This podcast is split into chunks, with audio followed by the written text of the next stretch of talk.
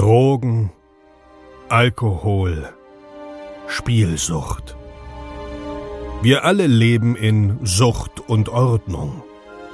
Dieser Podcast berichtet über Konsum und Süchte, ohne diese zu verurteilen oder zu verherrlichen. Herzlich willkommen bei Sucht und Ordnung. Einen wunderschönen guten Tag und herzlich willkommen zu einer neuen Episode Sucht und Ordnung. Schön, dass du wieder eingeschalten hast, eingeschaltet hast. Da ist der alte Fehler wieder gewesen.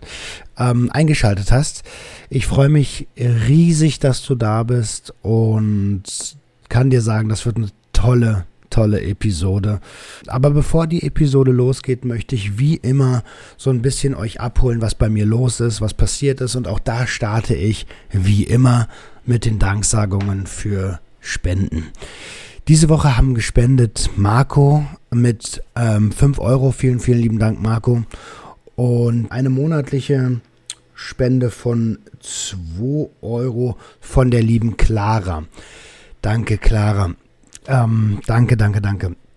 Und damit ihr auch wisst, was mit diesem Geld passiert, weil in letzter Zeit haben mir wirklich viele gespendet und ich bin unendlich dankbar für diese Unterstützung. Ist jetzt nicht so, dass ich mir davon die Taschen voll mache, äh, würde vielleicht für zwei schöne, gute Wocheneinkäufe bis jetzt reichen. Ähm, aber das Geld fließt natürlich zurück in das Projekt und die aktuell knapp 200 Euro, die werden äh, reinvestiert in, ähm, in Kartonagen. Also in bedruckte Kartons, denn ab März, ab Mitte März roundabout wird es ein neues Produkt geben, wo ich schon seit ein bisschen länger als ein, zwei Monaten dran feile. Ja, und zwar wird das das Abstinenz-Starter-Kit sein. Mehr möchte ich dazu noch nicht sagen. Ähm, das wird dann auch in dem Online-Shop verfügbar sein, der ab März dann auch an die Webseite angebunden sein wird. Ja, und damit sind wir eigentlich schon beim nächsten Punkt. Ich habe gegründet, also Sucht und Ordnung wird zum ersten, dritten ein ähm, eigenes Unternehmen. Uh, geht mir so ein bisschen die Düse, um ehrlich zu sein, aber ich bin äh, auch total stolz darauf und freue mich auf die Zeit, die kommt. Es wird ein sehr, sehr spannendes Jahr, glaube ich. Ähm, Parallel werde ich fest angestellt sein als 20-Stunden-Kraft für, ich habe das ja letzte Woche schon angedeutet, jetzt möchte ich es aber auch sagen, ab 1.3. bin ich bei den Guttemplern, einem der fünf größten ähm, Selbsthilfeverbände Deutschlands. Die Guttempler ähm, klingt erstmal ein bisschen wie Sekte, liegt aber nur daran, dass das alles aus dem kirchlichen, kirchlichen Hintergrund entstanden ist, so wie alle großen Träger, Rotes Kreuz, Blaues Kreuz, Caritas ähm, und eben die Guttempler, das ist alles aus demselben entstanden. Und äh, da geht es natürlich um Suchthilfe. Und für die Guttempler baue ich quasi einen eigenen Podcast auf. Der wird Sober Talk heißen. Ähm, da dürft ihr sehr, sehr gespannt drauf sein. Ich will jetzt auch nicht zu viel leaken. Ähm, genau, also da gibt es demnächst noch einen Podcast mit mir. Da können wir sehr gespannt drauf sein. Ähm, wenn ihr euch ein bisschen wundert, dass meine Stimme ein bisschen angekratzter als sonst ist, wir haben das letzte Wochenende das Junkie Quiz für euch aufgenommen. Ähm, die neue Staffel von den Junkies aus dem Web, das werdet ihr dann in Kürze auf dem YouTube-Kanal Junkies aus dem Web finden. An der Stelle auch nochmal ein fettes, fettes, fettes Dankeschön an meinen Freund Dr. Ogen, der den Moderator gemacht hat und der die Fragen qualitativ auf ein ganz, ganz neues Level gehoben hat. Vielen lieben Dank, mein Freund. Ich war bei SICK zu Gast ähm, im Liebercall SICK. SICK, ihr wisst das, ist eins meiner großen Vorbilder, äh, wenn es um Online-Prävention geht, aus dem Bereich eines Betroffenen. Also wirklich, wirklich cool. Danke nochmal an der Stelle. Und wir haben ausgemacht, dass er auch hier zu Gast sein wird. Also da könnt ihr euch drauf freuen. Der liebe Sig wird in den nächsten Monaten auf jeden Fall hier im Sucht und Ordnung Podcast sein und wir werden über ein Thema sprechen, ähm, was nicht er selber sein wird. Denn da könnt ihr euch einfach Schorosteinpapier angucken. Habe ich was vergessen? Bestimmt voll viel. Es ist so viel los. Ich könnte bestimmt noch ewig erzählen. Aber die Episode wird lang genug. Ähm, das ist ein sehr, sehr intensives Gespräch diesmal. Ich wünsche dir ganz, ganz, ganz viel Spaß Und wenn äh, du sagst, ey, Roman, bei dir ist ja gerade so viel los, mach doch mal wieder eine eigene Episode, was einfach nur bei dir abgeht, dann, ähm, ja, dann schreib mir das mal an info.suchtundordnung.com oder auf Instagram Sucht und Ordnung äh, Podcast. Um, ähm, und dann kriegen wir das schon irgendwie hin. Ihr Lieben, ich wünsche euch ganz viel Spaß bei der Episode. Five, four, three, two, one, go.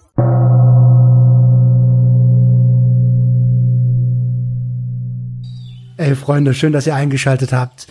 Ihr habt heute das Glück, einen ganz besonderen Gast kennenzulernen, und zwar den lieben Burak von Gib mir den Stoff.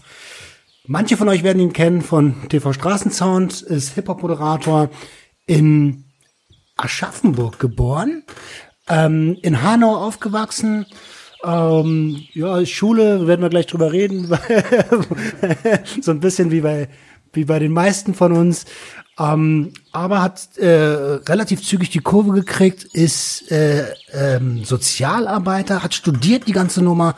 Äh, und genau aus dem Grund sprechen wir miteinander. Ähm, hi Burak, schön, dass du da bist, Alter. Hallo Roman. Greif mir mal das Mic ja, hier und äh, sag auch nochmal Hallo. Es ist mir eine Ehre, hier bei dir im Podcast sein zu dürfen.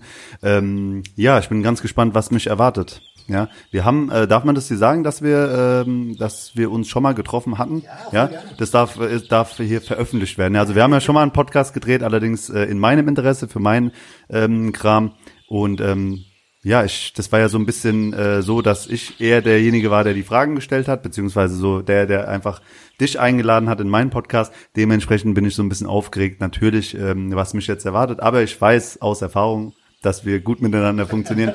Deswegen äh, danke für die Einladung vorab schon mal. Super, super gern. Keine Panik. Äh, ich weiß nicht. Dieser Klassiker. Ey, die allererste Frage, um so ein bisschen aus der Aufregung rauszukommen. Sollte man Obdachlosen Geld geben? Nur wenn du äh, genug Geld hast. Ja, so. Sehr gute Antwort. Ich habe deine äh, Videos gesehen. Ähm, lief sogar noch, als du reingekommen bist. Bisschen Recherche. Ähm, ja, tatsächlich. Ich bin auch jemand, äh, ich gebe gerne mal hier ein, zwei Euro oder wenn es nur ein paar Cent sind, Alter, äh, um den Tag zu verschönern. Du hast es in einem Video ganz krass gesagt, so viele trauen sich nicht, weil sie denken, die Obdachlosen würden sich damit Alkohol oder Drogen kaufen. Und wenn ich den Eindruck habe, dann gebe ich auch gerne was zu essen. Aber ganz ehrlich, wenn ich jemandem mein Geld schenke, weil ich denke, er hat's nötig, dann kann mir doch auch egal sein, was er damit kauft, oder? Ja, also ähm, so gehe ich auf jeden Fall an die Sache ran. Die Frage, kann man Obdachlosen Geld schenken, ist ja auch eine relativ pauschale Frage, weil man müsste erstmal darüber sprechen, über welche Obdachlose man spricht. Ja, es gibt ja nicht den Obdachlosen, ja. Es gibt ja ganz viele Menschen, die in Obdachlosigkeit geraten. Äh, Menschen, die ganz lange schon in Obdachlosigkeit sind, damit ganz andere Probleme haben, wie Leute, die gerade da reingerutscht sind und, und, und, und, ja. Und ähm, man müsste natürlich auch Geld definieren. Ne? Was ist Geld? Also für den einen ist ein Euro viel wert. Der andere hat äh, irgendwie über fünf Jahre die Euros im Auto liegen und äh, denkt sich, ach, das liegt sowieso nur da, brauche ich eh nicht. Also kennst du das? Und ähm, da muss man sagen, das ist schon eine wilde These, ist ein bisschen pauschal. Aber Fakt ist, ich werde ganz oft danach gefragt, so, hey, wie ist denn das eigentlich mit Obdachlosen? Muss man denen Geld geben? Und äh, ich habe schlechtes Gewissen, aber ich weiß, der kauft sich nur Drogen davon und ich will das nicht supporten und und und. Und ich habe da die ähnliche äh, Einstellung wie du. Ich will mir nicht rausnehmen zu entscheiden, was der oder diejenige mit dem Geld macht, weil es ist mir egal. Wenn ich es gebe, dann gebe ich es. Ob der sich davon Crack kauft, Heroin oder Gummibärchen, ist mir am Ende des Tages egal, weil der Mensch ja mündig ist und äh, erwachsen ist. Klar, wenn ich jetzt einen total psychisch, geistig gestörten Mensch vor mir habe, der irgendwie Gefahr läuft, dass wenn ich dem jetzt fünf Euro in die Hand gebe, irgendwie sich äh, ein Crack-Rausch reinzieht und vor einen Zug springt, da würde ich wahrscheinlich auch nochmal drüber nachdenken. Aber wie oft kommst du schon in so Situationen, weißt du, wo du das so gut einschätzen kannst? Im Endeffekt, wenn du Geld hast und was geben willst, gib's. Gib's aus dem Aspekt, dass du sagst, hey, ich gebe gerne was zurück und mich stört's nicht. Aber wenn du kein Geld hast, ja, dann kannst du auch nichts geben. Und dementsprechend brauchst du auch kein schlechtes Gewissen zu haben. Ja, da bin ich vollkommen auf deiner Seite. Und äh, ja, das einzuschätzen, ob jemand jetzt wie, wie psychisch labil jemand ist. Also da müsste man, ich, ich würde mal die steile These aufstellen und sagen, das erkennt noch nicht mal einen Therapeut, wenn er in der U-Bahn unterwegs ist. Ähm, und das Argument zu sagen, äh, er holt sich jetzt Stoff. Ey, das ist ja das, das auch den braucht derjenige meistens, um mit dem Elend klarzukommen. Ähm, ja, also erste Frage damit sehr, sehr gut beantwortet. Lass uns zu dir kommen. Ähm, du bist in Aschaffenburg geboren, 91 oder 93? 93. 93. Ähm, und in Hanau aufgewachsen. Ey, ich kenne Hanau. Ich, ich war dort zweimal fotografieren und dachte so, als Berliner, so mit dieser Berliner Überheblichkeit, so, äh, Hanau, so ein kleines Dorf in der Nähe von Frankfurt, was soll da schon sein? So. Und dann komme ich da hin und denk so, wuh, Dicker, hier ist ja Street Credibility, Alter, was ist denn hier los? Auf jeden Fall. Ja. Wie war das für dich, in Hanau aufzuwachsen? Also du hast es eigentlich ganz gut erfasst. Äh, Street Credibility ist ein ganz großes Stichwort. Hanau ist eine ähm, vergleichsweise nicht so große Stadt wie jetzt irgendwie ein Berliner Stadtteil. Ich glaube äh, 100.000 Einwohner in etwa. Ja, so roundabout. Wahrscheinlich heute ein bisschen mehr, aber ungefähr sowas. Und einen sehr großen Migrationsanteil. Ja, so. Und ähm, wenn du in Hanau aufwächst, lernst du halt ganz schnell Menschen aus allen Ländern kennen, ja. Da gibt's alles. So, und äh, da hast du halt einfach so ähm, auch nicht dieses, ähm, ich sag mal, da wohnt arm und reich Tür an Tür. So, ja. Und da, da hast du einfach alles. Und wenn du in Hanau aufwächst, lernst du vor allem ähm, echte Menschen kennen. Ja, also es ist halt einfach sehr real alles, weil viele Leute haben nix und Leute, die nix haben, die zeigen sich halt meistens ähm, aus meiner Erfahrung so, wie sie halt nun mal sind, ne? Weil wer nichts hat, hat nicht viel zu verlieren. Und wer nichts zu verlieren hat, muss nicht so viel äh, ändern und verstellen und so, ne? So würde ich jetzt einfach mal platt so sagen. Das ist jetzt aber jetzt nicht so, dass Hanau irgendwie das brutalste Ghetto ist und überall stehen die äh, brennenden Mülltonnen und wir wir ähm, sind alle drumrum und ähm, ne, kämpfen ums Überleben erstmal ist es Hessen und Hessen ist sowieso meiner Meinung nach ein sehr entspanntes, sehr liebes Bundesland, wo Menschen, wie man in Hessen immer so schön sagt, sehr dazu gestimmt sind zu babbeln. Ja, man sagt ja so das hessische Babbeln. Man, wenn du eine Rindswurst irgendwo kaufen gehst, dann bleibst du da erstmal und dann unterhältst du dich erstmal so nach dem Motto, hey, wie geht's, was machst du und so. Ist selten so, dass man irgendwie, also die Berliner kalte Schnauze ist eigentlich so das komplette Gegenteil von dem hessischen Babbeln. Ja, weil, also nicht direkt, ja, es ergänzt sich hier und da, aber es ist ähm, dieses Herz auf der Zunge haben und direkt sagen, was man möchte, sehe ich in beiden Bundesländern. Allerdings ähm, verfängt man sich doch sehr häufig in diesem babblerischen, hey, ne, so hin und her und dann geht es halt auch manchmal nicht so schnell und so, so schnell, wie man gerne hätte, sondern da bleibt man halt auch mal eine halbe Stunde da, obwohl man nur schnell mal eine Rindswurst essen wollte oder so oder eine Cola. Was ist eine Rindswurst? Du weißt nicht, was ein Rindswurst ist? Alter Vater. Das ist ja der Hammer. Guck, das gibt's in Berlin auch zum Beispiel gar nicht. Ja, also wenn du in Berlin ähm, zum äh, Imbiss gehst, dann gibt's, glaube ich, halt Bratwurst. Und dann gibt's Currywurst. so Currywurst und Bratwurst ohne äh, Darm, glaube ich. Ne? Gibt's ja, ja auch ganz berühmt. Eigentlich die originale Currywurst ist ohne Darm. Ja. Genau, die äh, originale Currywurst. Und das gibt's in Hessen äh, ist das, äh, gibt es zwar auch, da gibt's auch Currywurst, aber ähm, ganz beliebt und berühmt in Hessen ist die Frankfurter Rindswurst, wie man so schön sagt, ja. Und die ist halt eine äh, Wurst aus Rindfleisch und ja, ah, so. Okay. Und zwar zu 100 Prozent. Und die ist äh, sehr dunkel und äh, nicht so weiß und so hell wie die Berliner. Und jetzt weißt du Bescheid. Also wie so eine Knacker, so sehr dunkel, bisschen fester. Herr Dicker, ich hatte mal, ich habe mit Bayern zusammengearbeitet, Münchner Jungs, und äh, dann waren wir im, im Hofbräuhaus in Berlin, weil da irgendwie Oktoberfest war und ich als Berliner mit meiner Berliner Schnauze. Da gibt's ja Oberster, das ist so ein, dieser Käse, den man mit meinem Brezeln isst. Und ich so mit meiner Berliner Schnauze völlig drauf früher noch so, ich hätte ja einen Angebatzten. und sie gucken mich so an. Was für ein Angebatzten, Alter. Das war so crazy. Naja, siehst du mal. Äh, andere Länder, andere Sitten, wie man so schön sagt. Ne? Ich vermisse es sehr häufig. Also das ist mir, also das ist was, was mir in Berlin sehr häufig fehlt. Einfach so eine gute alte Frankfurter Rindswurst. Aber auf der anderen Seite, ähm, ja, man findet sich äh, damit ab. Wie lange bist du jetzt in Berlin? Dr fünf Jahre? Nicht mal. Ich bin äh, Ende 2017 nach Berlin gekommen, also gute drei Jahre mittlerweile. Okay. Ja. Ähm, in Hanau aufgewachsen. Du hast mir, wir haben ja beim letzten Mal, kann man ja auch ruhig sagen, wir haben extrem lange gequatscht, direkt eine Base gehabt irgendwie.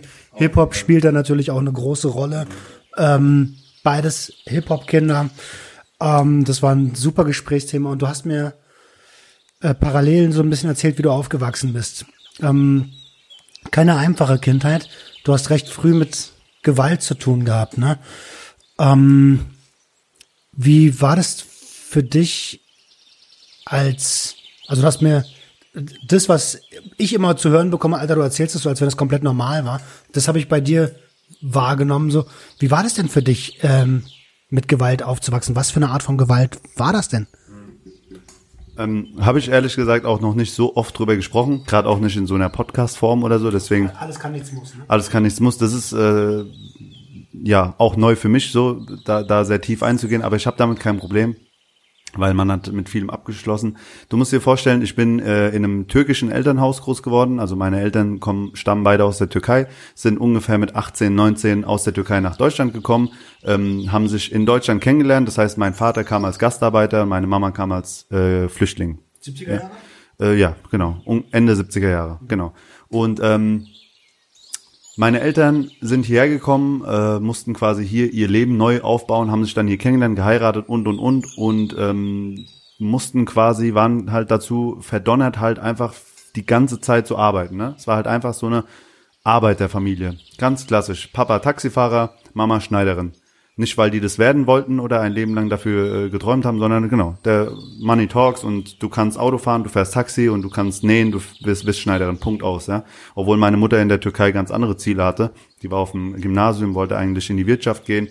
Mein Vater bestimmt auch, der wollte bestimmt, hat auch nicht vom Taxifahren geträumt in seiner Kindheit so und ähm, daraus ergab sich einfach, dass meine Eltern einfach die ganze Zeit gearbeitet haben und ihren ganzen, äh, ihr ganzes Leben halt einfach äh, da investiert haben, Geld zu verdienen, ja. So, aber halt in sehr schlecht bezahlten Jobs.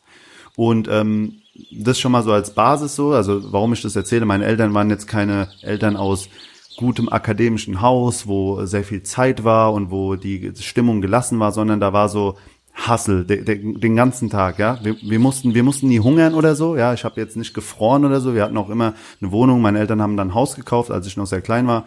Und das war alles, alles cool, aber die Eltern waren einfach geplagt und geprägt von vieler, vieler Arbeit. So, ne? Genau. Und ähm, die Kinder, also meine Brüder und ich, habe zwei ältere Brüder, waren halt in diesem Familienkonstrukt. Und mein Vater, der ja auch, ähm, wie gesagt, äh, türkischer Herkunft war, und auch mit seinem Vater und mit seiner Familie jetzt auch nicht die beste Erziehung genossen hat, sage ich mal so, ähm, hatte natürlich auch so eine gewisse Vorstellung von dem, wie man Kinder zu erziehen hat. Ne? Und ich will jetzt nicht so stellvertretend für alle türkischen Papas reden, so, aber es ist schon ein sehr signifikantes äh, Thema, so ein, ein Abbild von so einem Erziehungsstil, der mega streng und auch mega ja, man könnte sagen, mega handgreiflich ist, ja, das ist sehr unterschiedlich, aber Fakt ist, bei meinem Vater war auf jeden Fall Gewalt ein Thema, so nach dem Motto, wer nicht hören will, muss fühlen, ne? Also, sprich, ähm, der konnte sich einfach nicht anders helfen, so, das, da war nichts mit, komm, wir setzen uns jetzt hin und dann erkläre ich das, was ich nicht haben will und so. Der Typ war mega gestresst von Arbeit, jeden Tag von morgens sechs bis abends acht Taxi fahren, ja, Haus abbezahlen, gucken, dass die Familie Essen hat, das hat er gemacht, ja, er hat das ganze Geld nach Hause gebracht ist nicht abgehauen oder so, das, ne, dafür hat er meinen Respekt.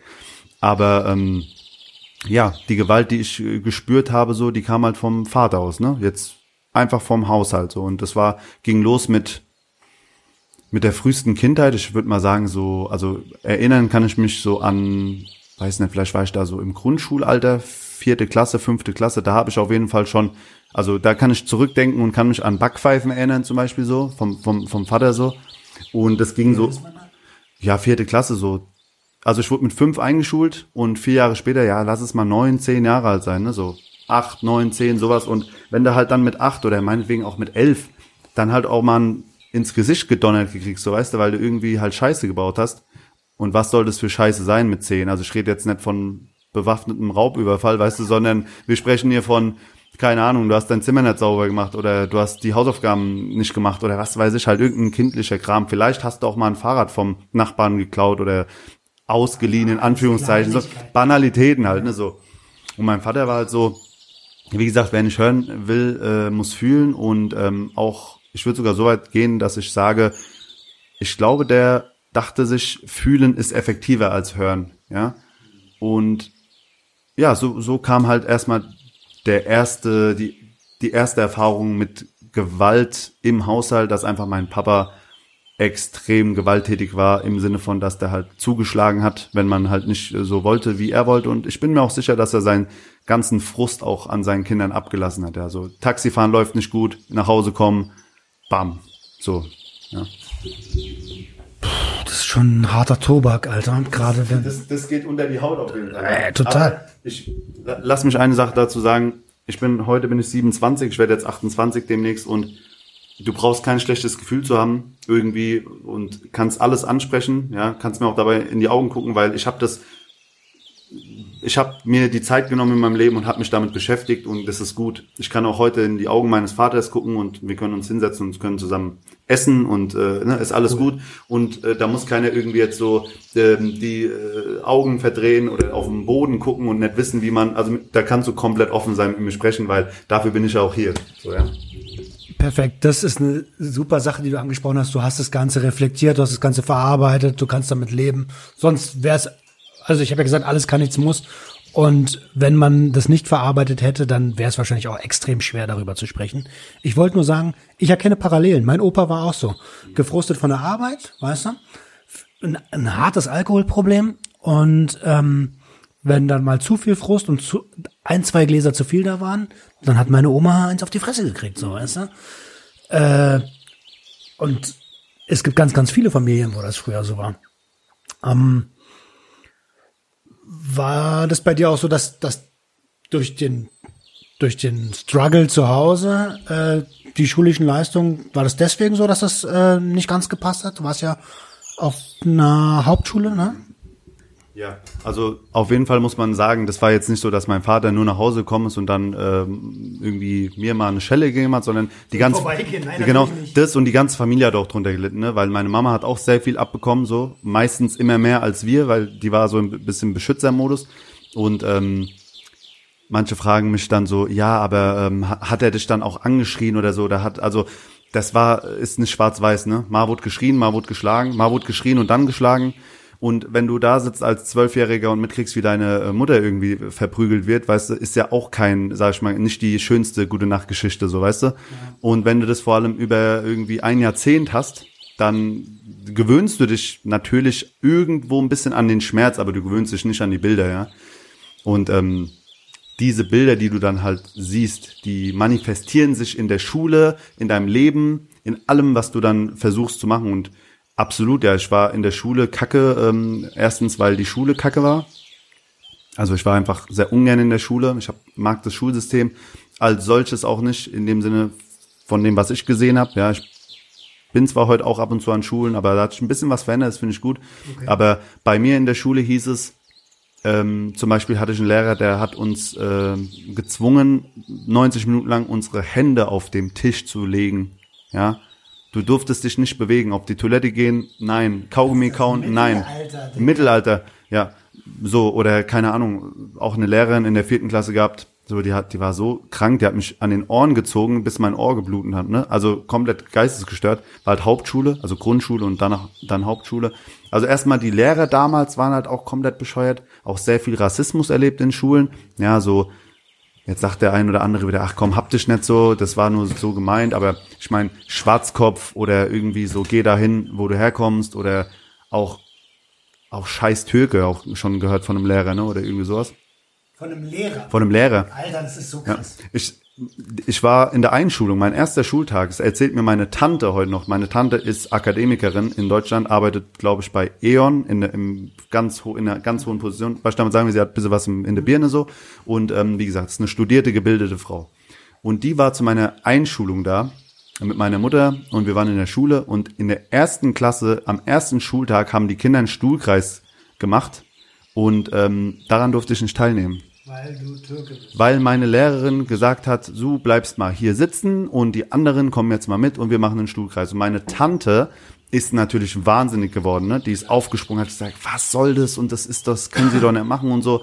Und ähm, meine Tante behauptet, dass das einfach eine sehr rassistische Frau war, die mir gegenüber, weil ich halt auch so ein, ne, so ein Schwarzkopf war nun mal, ich hatte halt schwarze Haare, hab sie immer noch, die, die wollte das nicht so recht. Die hat es nicht so cool gefunden, dass zwischen Tamara und Burak, äh, zwischen Tamara und Philipp und Martin und Anton dann halt noch so ein Burak sitzt, weißt du? Das fand die nicht so cool. Und ja. Alter, das, das ist ja scheiße, Alter, mega scheiße, Mann. Vor allen Dingen, du bist 27, Dicker, du bist ja noch ein paar Jahre jünger als ich und und äh, so eine Sache mit am Ohr ziehen und so, das ist ich dachte, das gibt's gar nicht mehr, Alter. Aber dass Rassismus von Lehrern äh, auch heute noch ausgeübt wird, da, teilweise, das ist krass. Viele von, von den Lehrern, die ich so mitbe also die wenigsten Lehrer sind wirklich Pädagogen. Viele, viele, und sorry, das müssen sich die Leute leider ankreiden, ähm, sehen das als Job. Hauptsache irgendwie den Arbeitstag schaffen, so, aber ey, dann bist du im falschen Beruf, Alter dann bist du im falschen Beruf. Da geht's um Zukunft, äh, die du in deiner Hand hast, die du mitgestalten kannst. Ähm, das geht gar nicht. Äh, ich habe es tatsächlich auch erlebt. Schwarze Haare, ja, mittlerweile grau, aber schwarze Haare. äh, aber ja, das ist das ist crazy, Alter. Und und dann hast du dann hast du zu Hause die Gewalt, hast in der Schule das nicht akzeptiert sein. Ja, natürlich drehst du am Rad, Alter. Hast du selbst dann auch Gewalt ausgeübt? Weil so wie du es äh, gelernt hast, muss man es ja auch weitergeben nach dem Motto? Äh, nee, das habe ich nicht einmal in meinem Leben gemacht. Also ich bin, habe mich, also ich sag nicht einmal in meinem Leben, ich glaube, ich habe mich, also ich kann mich an keine Prügelei erinnern. Und das hat was zu heißen. Ich habe mich schon mal also Prügelei im Sinne von so, dass ich jetzt aufgestanden bin und jetzt einem eine gegeben habe oder so, weil ich habe das zu Hause so gelernt, nie. Gewehrt habe ich mich schon mal, ja, wenn ich irgendwie unterwegs war und da kam einer und so, und natürlich wehrt man sich, aber das ging dann nie von mir aus und ähm, ich hatte das Glück, dass ich ähm, als Kind und einfach schon mein ganzes Leben lang ist echt so eine Gabe irgendwie, da habe ich das Gefühl, ich bin schon als Kind mega so sehr reflektierend gewesen, weißt? Ich habe als Kind schon mich gefragt, wie es mir geht. Das ist unglaublich. Meine Mutter erzählt mir das manchmal, wenn die sagt, ähm, ey, ich, früher habe ich dich gefragt, was du machen willst, so. Und dann hat sie erwartet, dass ich sage, ja, Fernseh gucken oder so. Und ich habe sagen sollen, so, ich, ich muss mal überlegen, ich muss mal so überlegen. Ich weiß nicht, was ich will, ich muss mal drüber nachdenken.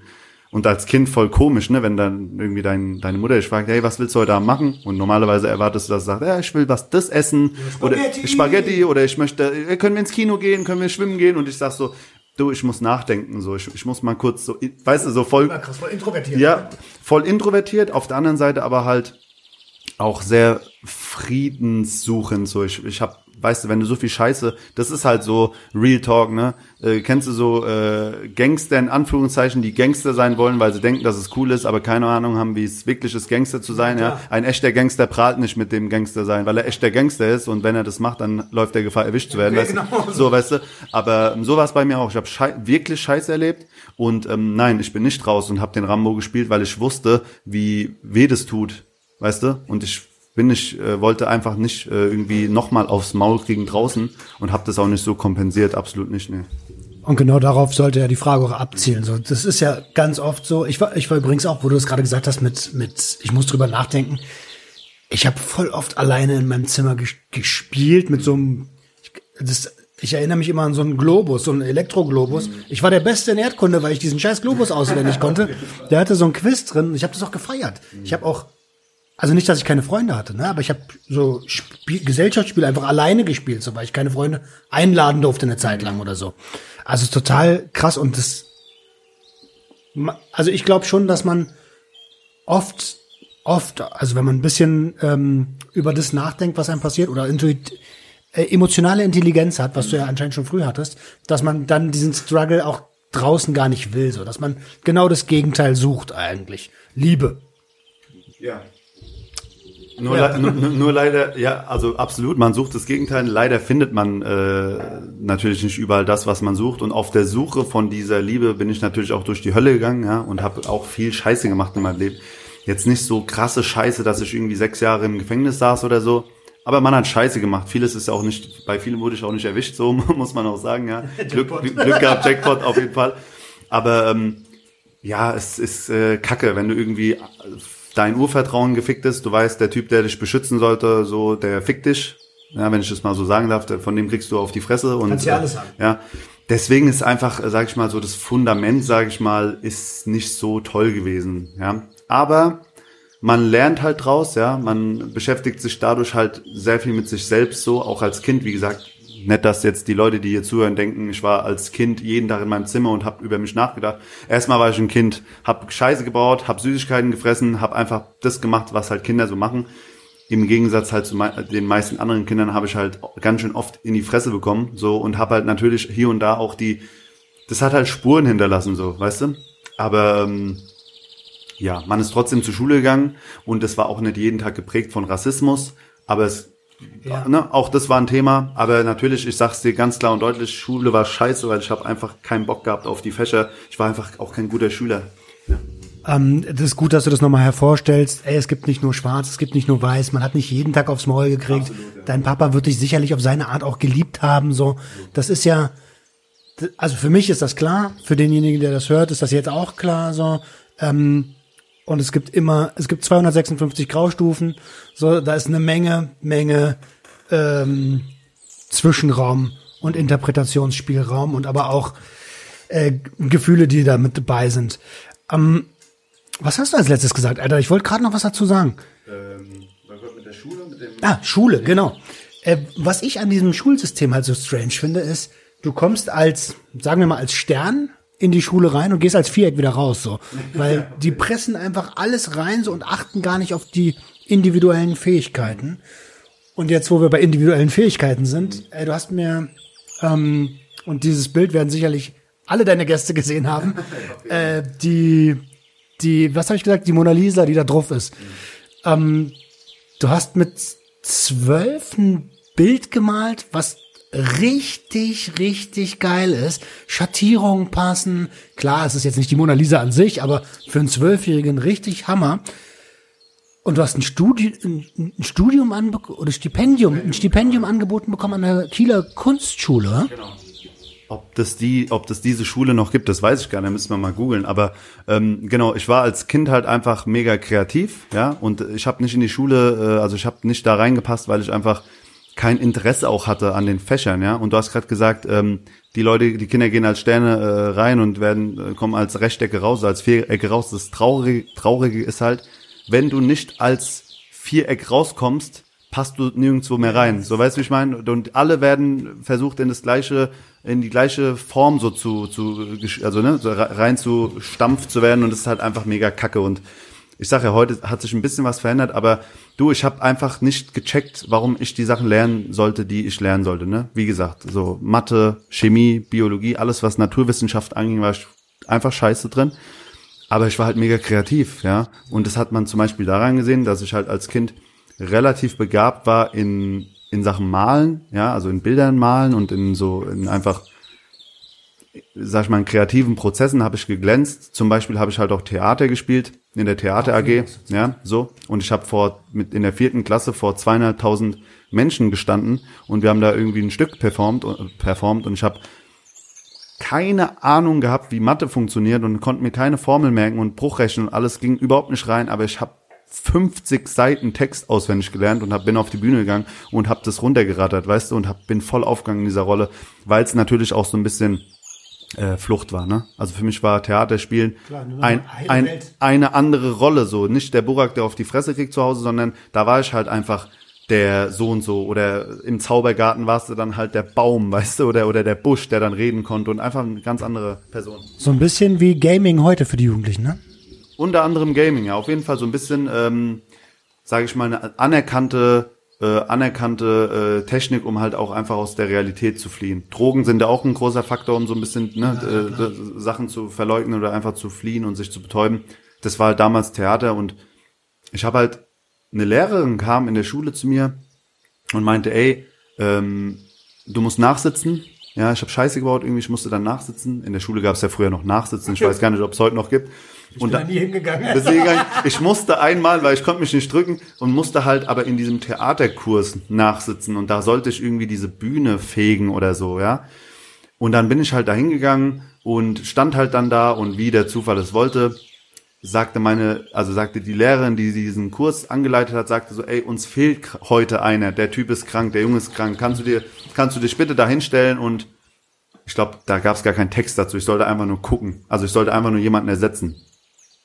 Und dann habe ich das gemacht und das fand ich dann so cool, irgendwie auf der Bühne zu stehen, ja. Der Saal war komplett leer, aber ich stand halt auf der Bühne und stand halt so oben, ne? Und irgendwie habe ich da runtergeguckt auf die leeren die- Plätze. ah, der genau, Winkel der Winkel so. und dachte mir, boah, ist das krass, so auf der Bühne zu stehen. Und wenn du mal auf einer Bühne gestanden hast, so dieser Vibe ist ein ganz geiler, so diese Halle und diese Luft und das ist ganz, ne? Alle müssen auch so leicht nach oben gucken. alle so. müssen, alle gucken äh, auf dich, äh, ne, und, und, und das ist mega krass und das hat mich halt voll angefixt. Und dann bin ich halt irgendwann ähm, zu meiner Mama gegangen und habe gesagt, ey Mama, ähm, da gibt's so einen Kurs in der Schule und da würde ich halt gern rein. Meine Mama hat mich dann irgendwie da reingeboxt und ähm, also in der ersten Klasse gehst du ja nicht zu deiner Lehrerin und sagst, hey Frau so und so, ich will in die Theater AG, sondern gehst du zu deiner Mama und die klärt es dann für dich so, ne? Erste Klasse kannst du nicht so viel klären. Und da bin ich halt irgendwie da reingerutscht und habe dann halt Theater gespielt, bin dann halt voll aufgegangen. Meine Noten in der Schule wurden nicht unbedingt besser, aber die Lehrer und Lehrerinnen haben halt glücklicherweise erkannt, äh, dass der Burak, sag ich mal, in anderen Sachen begabt ist. Und an diesem Tag, wo dann dieses äh, Stück war, ähm, dieses Theaterstück mit diesen zweieinhalbtausend Gästen, das war quasi der halbe, äh, das halbe Dorf war da, war halt eine Frau im Publikum von dieser Kieler Kunstschule. Ah, jetzt schlagen wir den Bogen. Genau. So, jetzt schlagen wir den Bogen und die kam dann auf mich zu und zu meiner Mama und die hat gesagt, ähm, Frau so und so, Sie haben einen sehr begabten Sohn und es ist außergewöhnlich und wir würden das gerne fördern und und und. Ja. Das Bild, wovon du gesprochen hast, das hatte mit dieser Kiel-Geschichte nichts zu tun, so. aber das hat, aber das hat auf jeden Fall, sage ich mal, dem nochmal so die Krone aufgesetzt. Das war nämlich ein äh, Schulwettbewerb, auch wieder in der Schule. Und da hieß es, ey, ihr sollt äh, ein Bild malen in der und der Zeit, da ist das Bild entstanden, von dem du sprichst. Ähm, und da waren natürlich alle auch geflasht. Also ich konnte gut malen, aber ich konnte viel besser Schauspielern, ne? Ich würfe das jetzt so durcheinander. genau Okay, so. verstehe. Und ähm, ich würfel das manchmal auch durcheinander, weil diese Tage waren sehr nah beieinander. Ja, das war irgendwie, glaube ich, sogar so eine Projektwoche, wo an einem Tag das Stück war. Und lasst mich nicht lügen, vielleicht war es auch andersrum, aber ich glaube, die kamen zum Theaterstück. Doch müsste so sein, weil meine Mom war auch in der zweiten, dritten Reihe und daher kommt die Verknüpfung. Naja, ist wie es ist. Auf jeden Fall kam dann die Lehrerin und meinte so, ja, haben Sie Interesse? Und meine Mutter natürlich so, spricht nicht super gut Deutsch, ja, heute spricht sie besser Deutsch, damals war so irgendwie, wir verstehen nicht ganz genau, wie Kunst und meine Mutter hat natürlich auch gleich gesagt, du gehst nicht nach Kiel, weil meine Mutter, ne, ihr Sohn, der Jüngste auch so, ne, ist, ist voll weit weg und so Von Hanau. ne? von Hanau nach Kiel. Und ähm, dann hat halt äh, mein Vater davon Wind bekommen. Dann war das Thema eh zu, weil für meinen türkischen autoritären Vater kommt es nicht äh, in die Kiste, dass sein Sohnemann äh, irgendwas künstlerisches, theatermäßiges macht, weil sind ja alle schwul. Alle Künstler sind ja schwul, alle Tänzer sind ja schwul, mein Sohn wird nicht schwul, schwul, schwul, schwul, so. Und man hat das auf jeden Fall deutlich gespürt, äh, gespürt und dann war das Thema zu. Und mit dieser Absage nach Kiel bin ich auf die Hauptschule gekommen. Und dann war ich in der sechsten Klasse auf der Hauptschule, also es war bis zur vierten Klasse Grundschule, dann zwei Jahre Teilhauptschule hieß es bei uns und dann weiter bis zur neunten Klasse reguläre Hauptschule. Ja. Bevor ich den Gedanken vergesse. Im Prinzip, gesamtgesellschaftlich, haben wir uns gar nicht viel weiterentwickelt. Als die Corona-Krise begonnen hat, da hieß das aus weiß ich nicht wie vielen Mündern, ja, dann sollen die Künstler doch jetzt endlich mal was Richtiges arbeiten. Ja. So äh, im Prinzip für für die für die Gesamtgesellschaft sind wir immer noch schwul, schwul, schwul, schwul, schwul. So da hat sich nichts geändert, Alter. Ja, leider. Also ich, ähm, das ist natürlich äh, Quatsch. Also schwul ist erstmal äh, niemand, äh, weißt du so, was ist das auch für ein Begriff so? Also Gott sei Dank sind wir so ein bisschen davon weggekommen, pauschal den Leuten zu, irgendwie zu unterstellen, dass sie schwul seien, nur da, weil sie irgendwie Künstler sind. Aber du sagst selber, dass es heute auch noch ein Thema ist. Ja, ist mit Sicherheit so. Ich finde, es ist ein bisschen besser geworden, weil es sich auch einfach einen riesen Markt ergeben hat. Ne? So, wenn du heute sagst, ey, ich bin Rapper und ich habe irgendwie 100.000 Streams und ich verkaufe dick äh, CDs meinetwegen, ist halt anders wie zu meiner Zeit, wo es immer war, ey man, yo, du hörst Hip-Hop, wo sind deine Goldketten? Cool, man, yo. Und dann diese hässlichen Handbewegungen, genau, und dann diese Faust, wie du es gerade machst, in der Schule so. Ey, das hat mir so, ging mir so nicht rein. Heute ist ein bisschen anders, aber ich fühle auf jeden Fall mit dir, wenn du meinst, klar, wenn so eine Krise kommt, guckt man erstmal auf die, die in Anführungszeichen am wenigsten leisten sollen, angeblich, und geht erstmal auf die Schwächsten los. Ja, Quatsch natürlich, ne? Absolut, absolut. Ey, da, da, wieder ein gutes Stichwort gebracht. Ich übernehme das gleich. Die, die angeblich am wenigsten leisten sollen. Ich spring mal ganz kurz, überspring mal kurz drei Stufen. Du hast den Podcast Gib mir den Stoff ins Leben gerufen, wo ich dankbarerweise auch zu Gast sein durfte. Nochmal an der Stelle vielen lieben Dank. Es war mir eine Ehre. Ähm, danke für deine Gastfreundschaft, Alter. Das erlebt man wirklich selten. Aus welchem Grund hast du den ins Leben gerufen? Ähm, ja, gesagt du es. Also das ist, glaube ich, ganz nah an dem, was du gerade gesagt hast. Ja, absolut. Also vorab, du bist immer wieder herzlich eingeladen, ja, und die Gastfreundschaft sollst du hundertfach zurückkriegen. Ähm, und den Podcast habe ich ins Leben gerufen, weil bei mir auf der Arbeit zu dieser Corona-Anfangsphase, bei dem ersten Lockdown, um den ersten Lockdown, so dieses Argument mit dieser, mit dieser Systemrelevanz kam, weißt du? Und dann hat man über Listen diskutiert, ob man draufsteht oder nicht, ob die Berufsgruppen draufstehen oder nicht. Und dann hat man angefangen, so über meinen Kopf hinweg zu entscheiden, ob ich systemrelevant bin und nicht. Und systemrelevant ist so ein Wort für mich, was ich eigentlich gar nicht so ernst nehme, weil ich kack auf das System. Also das System, was ich kennengelernt habe, ist, finde ich, kein gutes System, weil da gewinnen die äh, Reichen und die Armen kacken ab, so weißt du. Also ich will gar nicht in diesem System relevant sein, aber ich muss es sein, weißt du. So wenn wir jetzt bisschen systemkritisch sein dürfen, so, ich, so was ich erlebt, so weißt du, was ich erlebt habe, so in diesem Spiel, wo Reiche immer reicher werden und Arme immer ärmer werden, so bin ich nicht unbedingt geil drauf, so systemrelevant zu sein, weil ich will das eigentlich nicht supporten. Aber auf der anderen Seite reiße ich mir mein Leben lang, mein halbes Leben lang zumindest als Sozialarbeiter den Arsch auf und dann kommt eine Krise und dann heißt es, ähm, ja, äh, Herr Kanniperk, Sie sind äh, nicht systemrelevant und jetzt reden wir darüber, ob Ihr Lohn gekürzt wird. Und der Lohn des Sozialarbeiters ist sowieso schon einen anderen Podcast wert. So weißt du, wie ich meine? Man verdient, man verdient sowieso nichts als Sozialarbeiter. Und wenn ich das sage, Leute, wenn ihr Sozialarbeit studieren wollt, macht es so und guckt dann später, ob ihr wenig oder viel verdient. Viele Leute sagen, ey, man verdient da nicht viel Geld, man will es gar nicht mehr werden. Ist ein toller Beruf, ne, wenn man da Bock drauf hat. Ist ein echter Beruf.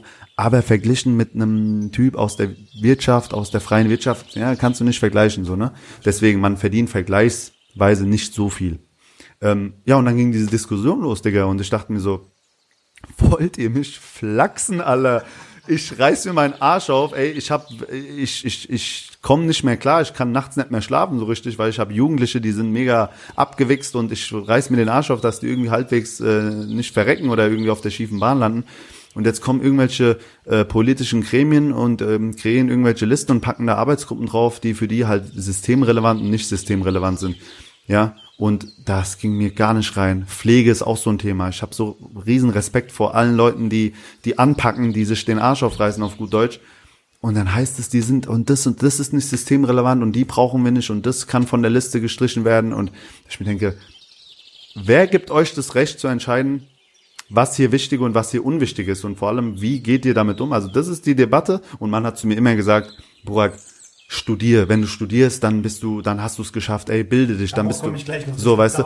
Genau. Und heute ist so, ja gut, man hat studiert, man hat sich den Scheiß gegeben und ähm, am Ende des Tages ist man dann doch nicht relevant. Und dann dachte ich mir, komm, jetzt machst du mal einen YouTube-Channel, wo ich halt versuche irgendwie mein Gesicht zu zeigen und zu zeigen, ey, ich bin systemrelevant, vielleicht nicht für euer System relevant, aber für das System und Konstrukt von Lebenswelten dieser Menschen, die ich betreue, bin ich fucking relevant.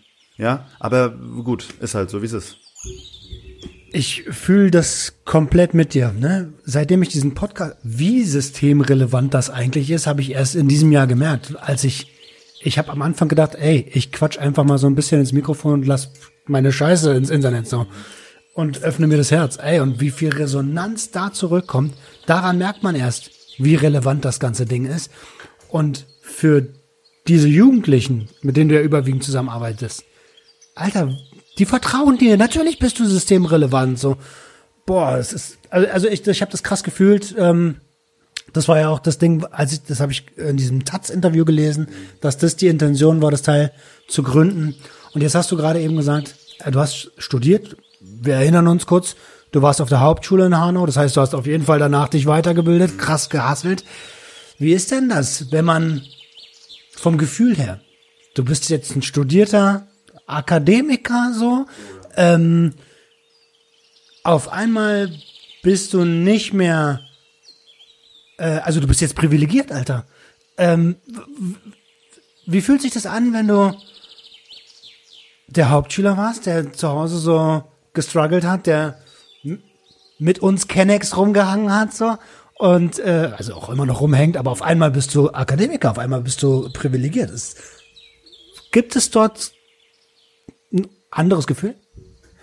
Also ich schätze erstmal deine Auffassung von äh, privilegiert sein und äh, quasi als Akademiker, das hört man auch sehr selten. Ne? Also man hat einen akademischen Grad als äh, Absolvent einer Hochschule, wenn ich mich nicht irre, ich glaube, so ist es, aber ist jetzt nicht so, dass ich irgendwie auf der Stirn Akademiker stehen habe und jeden Tag in den Spiegel gucke und sage, ah, ich bin Akademiker, ich bin, weißt du, so viel du dann. nicht, Ja, du so, nicht. du, ja, so. Erstmal bin ich ein ganz normaler Typ wie du und ich und wir alle so. So nehme ich mich wahr. Ich bin nichts Besseres, nichts Schlechteres, ich bin einfach Burak, ja, so. Und ähm, ich muss eine Sache noch sagen, bevor ich von irgendwem auf den Deckel krieg, weil ich äh, da nichts gesagt habe. Ich bin nicht in Hanau auf die Schule gegangen, ich bin quasi in Bayern, ein Vorort von Hanau, also bei mir, wo ich herkomme. Hanau liegt genau an der Grenze zu Aschaffenburg. Aschaffenburg ist Bayern und Hanau ist Hessen. Man kann mit dem Fahrrad von Hanau, man kann zu Fuß von, ha von Bayern nach Hessen laufen. So weißt du, ich wohne genau an der Grenze und meine Mutter hat gesagt, meine Kinder gehen in Bayern zur Schule, weil irgendwer hat der gesteckt, dass Bayern viel elitärer und viel krasser ist. Und wenn du da zur Schule gehst, dann rasierst du ab später, weißt du, und findest viel einfache Ausbildungsplätze. Das heißt, ich war in Bayern auf der Hauptschule. Ich war auch in Bayern in der Grundschule. Mein Zuhause war aber in Hessen, das heißt in dem zwei, drei Kilometer entfernten Hessen, wo man natürlich dann nach der Schule hinlaufen konnte, ja.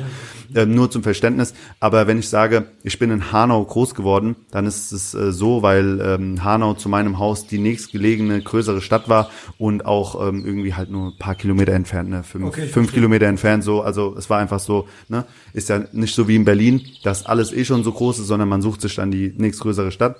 Aber ich war in Bayern auf der Schule, nur zum Verständnis. Das heißt, ich habe bayerische Schulbildung genossen, ja. Bayerische Hauptschule gleich Berliner Gymnasium? nee, so viel würde ich jetzt nicht sagen. Aber es war, glaube ich, ein bisschen, also ich weiß es von Freunden, die in Hessen auf die Schule gingen, wir hatten immer ein bisschen mehr zu tun. Ist wirklich so. Habe ich daran gemerkt, zum Beispiel, was für Aufgaben wir über die Ferien bekommen haben, zum Beispiel. Ne? Während meine Freunde in Hessen gar nichts hatten, mussten wir noch so irgendwie noch so eine Hausarbeit, haben wir noch so reingedrückt bekommen oder so. Halt ein Stück Bayern halt noch so, ja, weißt du? Und ähm, genau, das äh, schon mal vorab. Und ich fühle mich äh, nicht privilegierter, weil ich irgendwie äh, an der Hochschule war und irgendwas studiert habe. Ich habe aber ganz viele Menschen erlebt, die das empfunden haben und sich halt auch so äh, gegeben haben und äh, ich finde es also ich finde es abstoßend. Ich kann überhaupt nichts mit Leuten anfangen, die glauben, dass sie was Besseres sind, weil sie irgendwas gemacht haben im Leben, weil ähm, soll jeder machen, jeder und jede machen, aber ist nicht mein Ding. Ich bin sehr gern bodenständig und hab äh, gehe mit beiden Augen durch die Welt und für mich ist der ist die äh, Frau, die irgendwie pflegt und putzt äh, irgendwie und keine Ausbildung hat, aber das 20 Jahre macht, genauso viel wert wie irgendwie jemand, der irgendwie zwölf Jahre BWL studiert hat oder Elektrotechnik und irgendwie an einem Rechner sitzt und krasse Sachen äh, macht. Also weißt du, wie ich meine, das ist, ich, ich, ich fühle mich aus dieser Position nicht irgendwie erhabener. Aber natürlich fühle ich mich ein bisschen, das war ein Reifungsprozess, weißt du? Ich habe mich natürlich in diesem ganzen Studium und so und mit der Bildung natürlich auch, also Bildung ist auf jeden Fall ein Schlagwort, ja. Ich habe mich wichtig. Bildung war mega wichtig, weil ich habe mich auch selber gebildet, weißt du, ich habe nicht nur die Scheiße gefressen, die ich fressen musste in, im Studium und Studium und Schule ähneln sich doch noch an ein paar Punkten, so ist jetzt nicht komplett frei, natürlich ein bisschen anders, aber ich bin da nicht rausgegangen, habe gesagt, ich bin jetzt ein besserer Mensch, bin aber da rausgegangen und habe gesagt, ich bin ein anderer Mensch. Ja, ich habe davor habe ich nicht an Sachen gedacht, die ich dann währenddessen gelernt habe, so weißt du, ich habe andere Techniken gelernt, mit mir klarzukommen, über Sachen nachzudenken, Rangehensweisen an Themen, ja. So, früher war schwarz-weiß, gut, schlecht. Und im Studium so, ah, man kann auch noch so und das geht ja auch noch.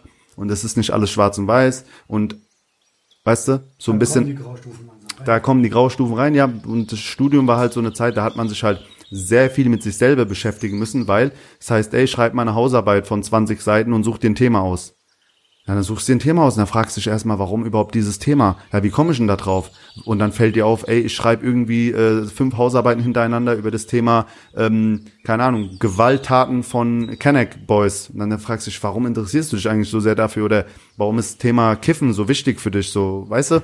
Das ist einfach im Studium war dann halt so voll das Ding und natürlich auch, ich will es nicht kleinreden, ich meine, du un- unterhältst dich sehr viel mit Professoren, Professorinnen, ne, Leute, die halt auch einfach kluge Menschen waren und die geben dir halt auch nochmal so ein bisschen, ne, geben die Literatur, sagen, ey, befasst dich damit, reden auch nochmal in einer anderen Sprache, als du sie kennst, ne? halt einfach so ein bisschen höher und du fängst an, dich damit zu beschäftigen. Also Studium und Bildung ist ein ganz, ganz wichtiger Faktor in meinem Leben gewesen, wo ich gesagt habe, krass, ich habe mich dadurch echt verändert, aber ich fühle mich keineswegs in irgendeiner Form erhabener, krasser, besser oder so, ja.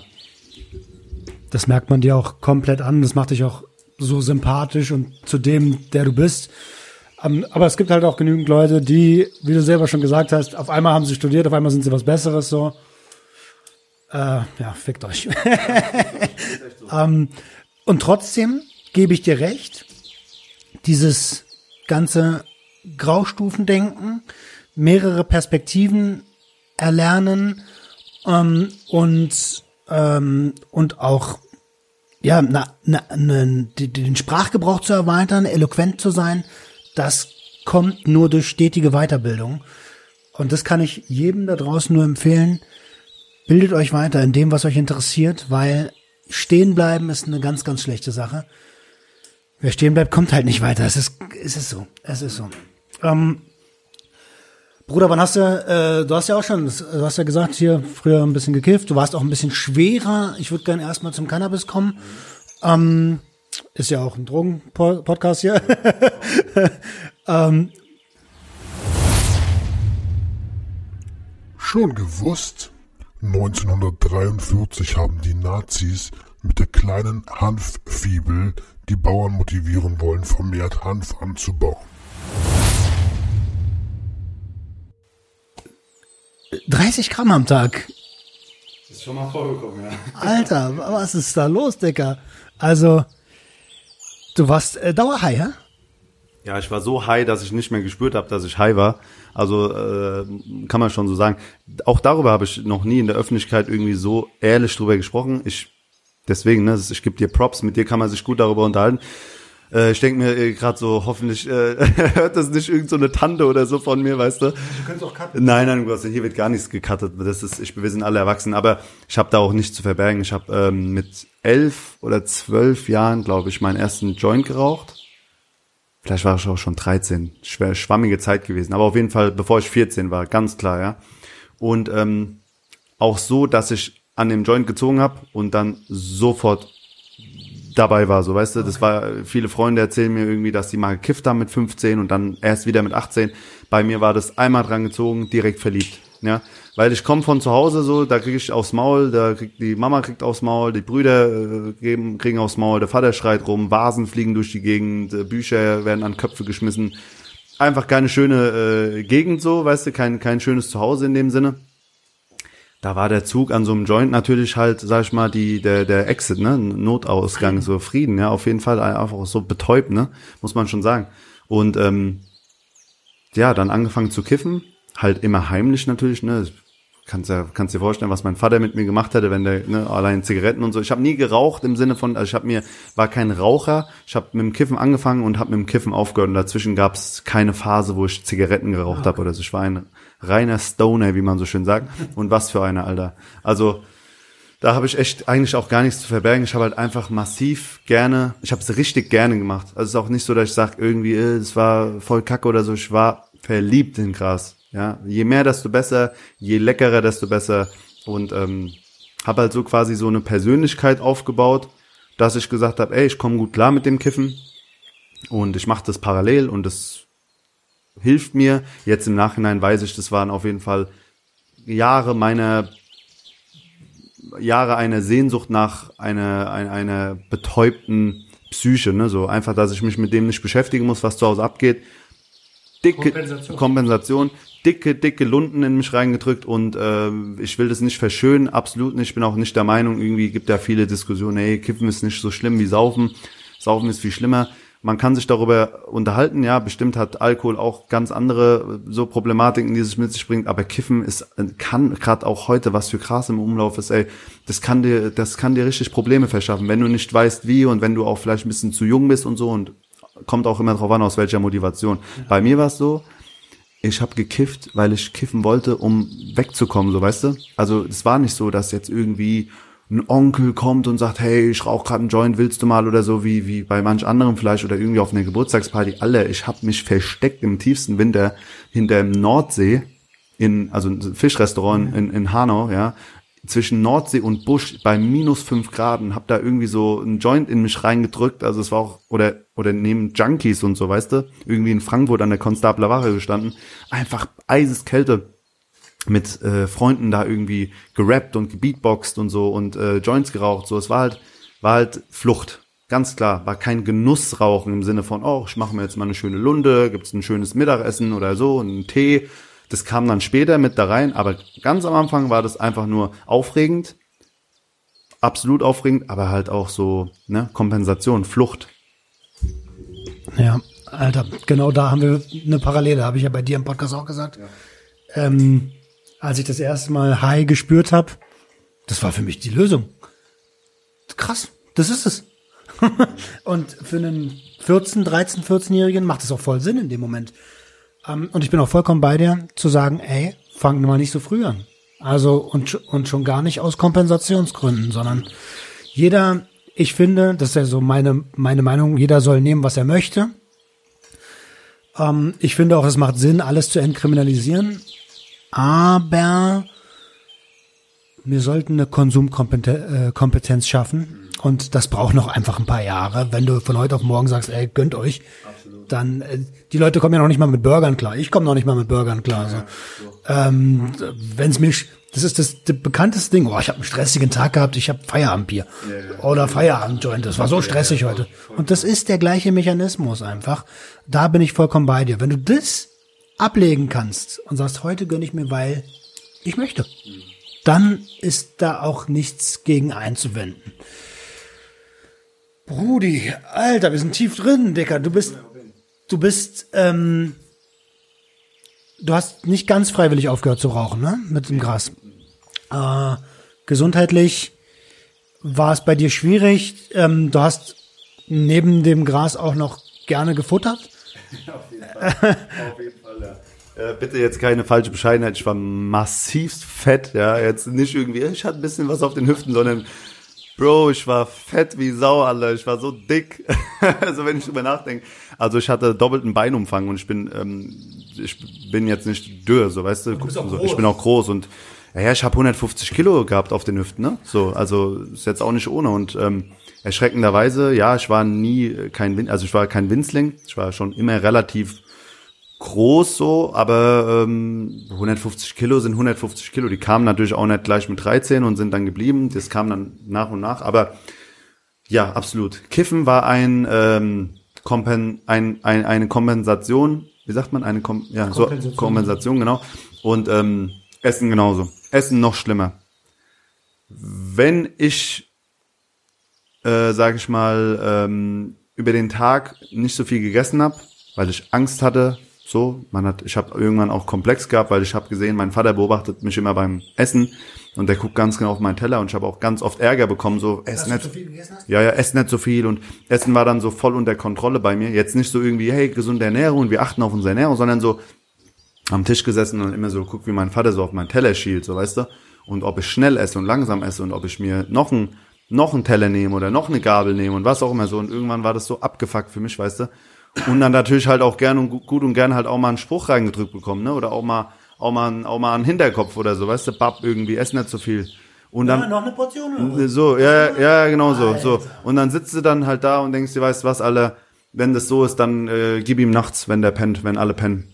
Wirklich, zwei Packungen Toastbrot, Riesenglas Nutella, gib ihm alle. Vor die Glotze gockt, heimlich natürlich, oder auch mal so im Zimmer, im Dunkeln und dann habe ich mir das reingedrückt und da habe ich noch nicht mal unbedingt jetzt irgendwie viel gekifft oder so. Also erst kam das Essen, dann kam das Kiffen und glücklicherweise oder witzigerweise sage ich mal verstehen die sich ganz gut die zwei Komponenten. Ne? So auf Munchies irgendwie, auf Mundi, wie wir immer gesagt haben, dann gibt man sich das natürlich. Und ich habe nur Scheiße gefressen natürlich, ne? Hier diese Sandwich Toaster Dinger. Oh ja. Oh. Sehr geil. Ich habe ja. hab davon gelebt. Ja. Also Sandwich Maker, äh, grundsätzlich einfach alles, was irgendwie schnell geht und äh, rein und ne, so Chicken Wings, Pizza, Pommes, keine Ahnung, alles was halt irgendwie Junkfood und Fastfood, Fastfood lastig war. Ähm, ja, genau. Und ich wurde halt immer dicker und immer dicker und hatte dann irgendwie voll die Knieprobleme und äh, war einfach ein kleiner kiffender Dickmops. So, meine Jugend war davon geprägt.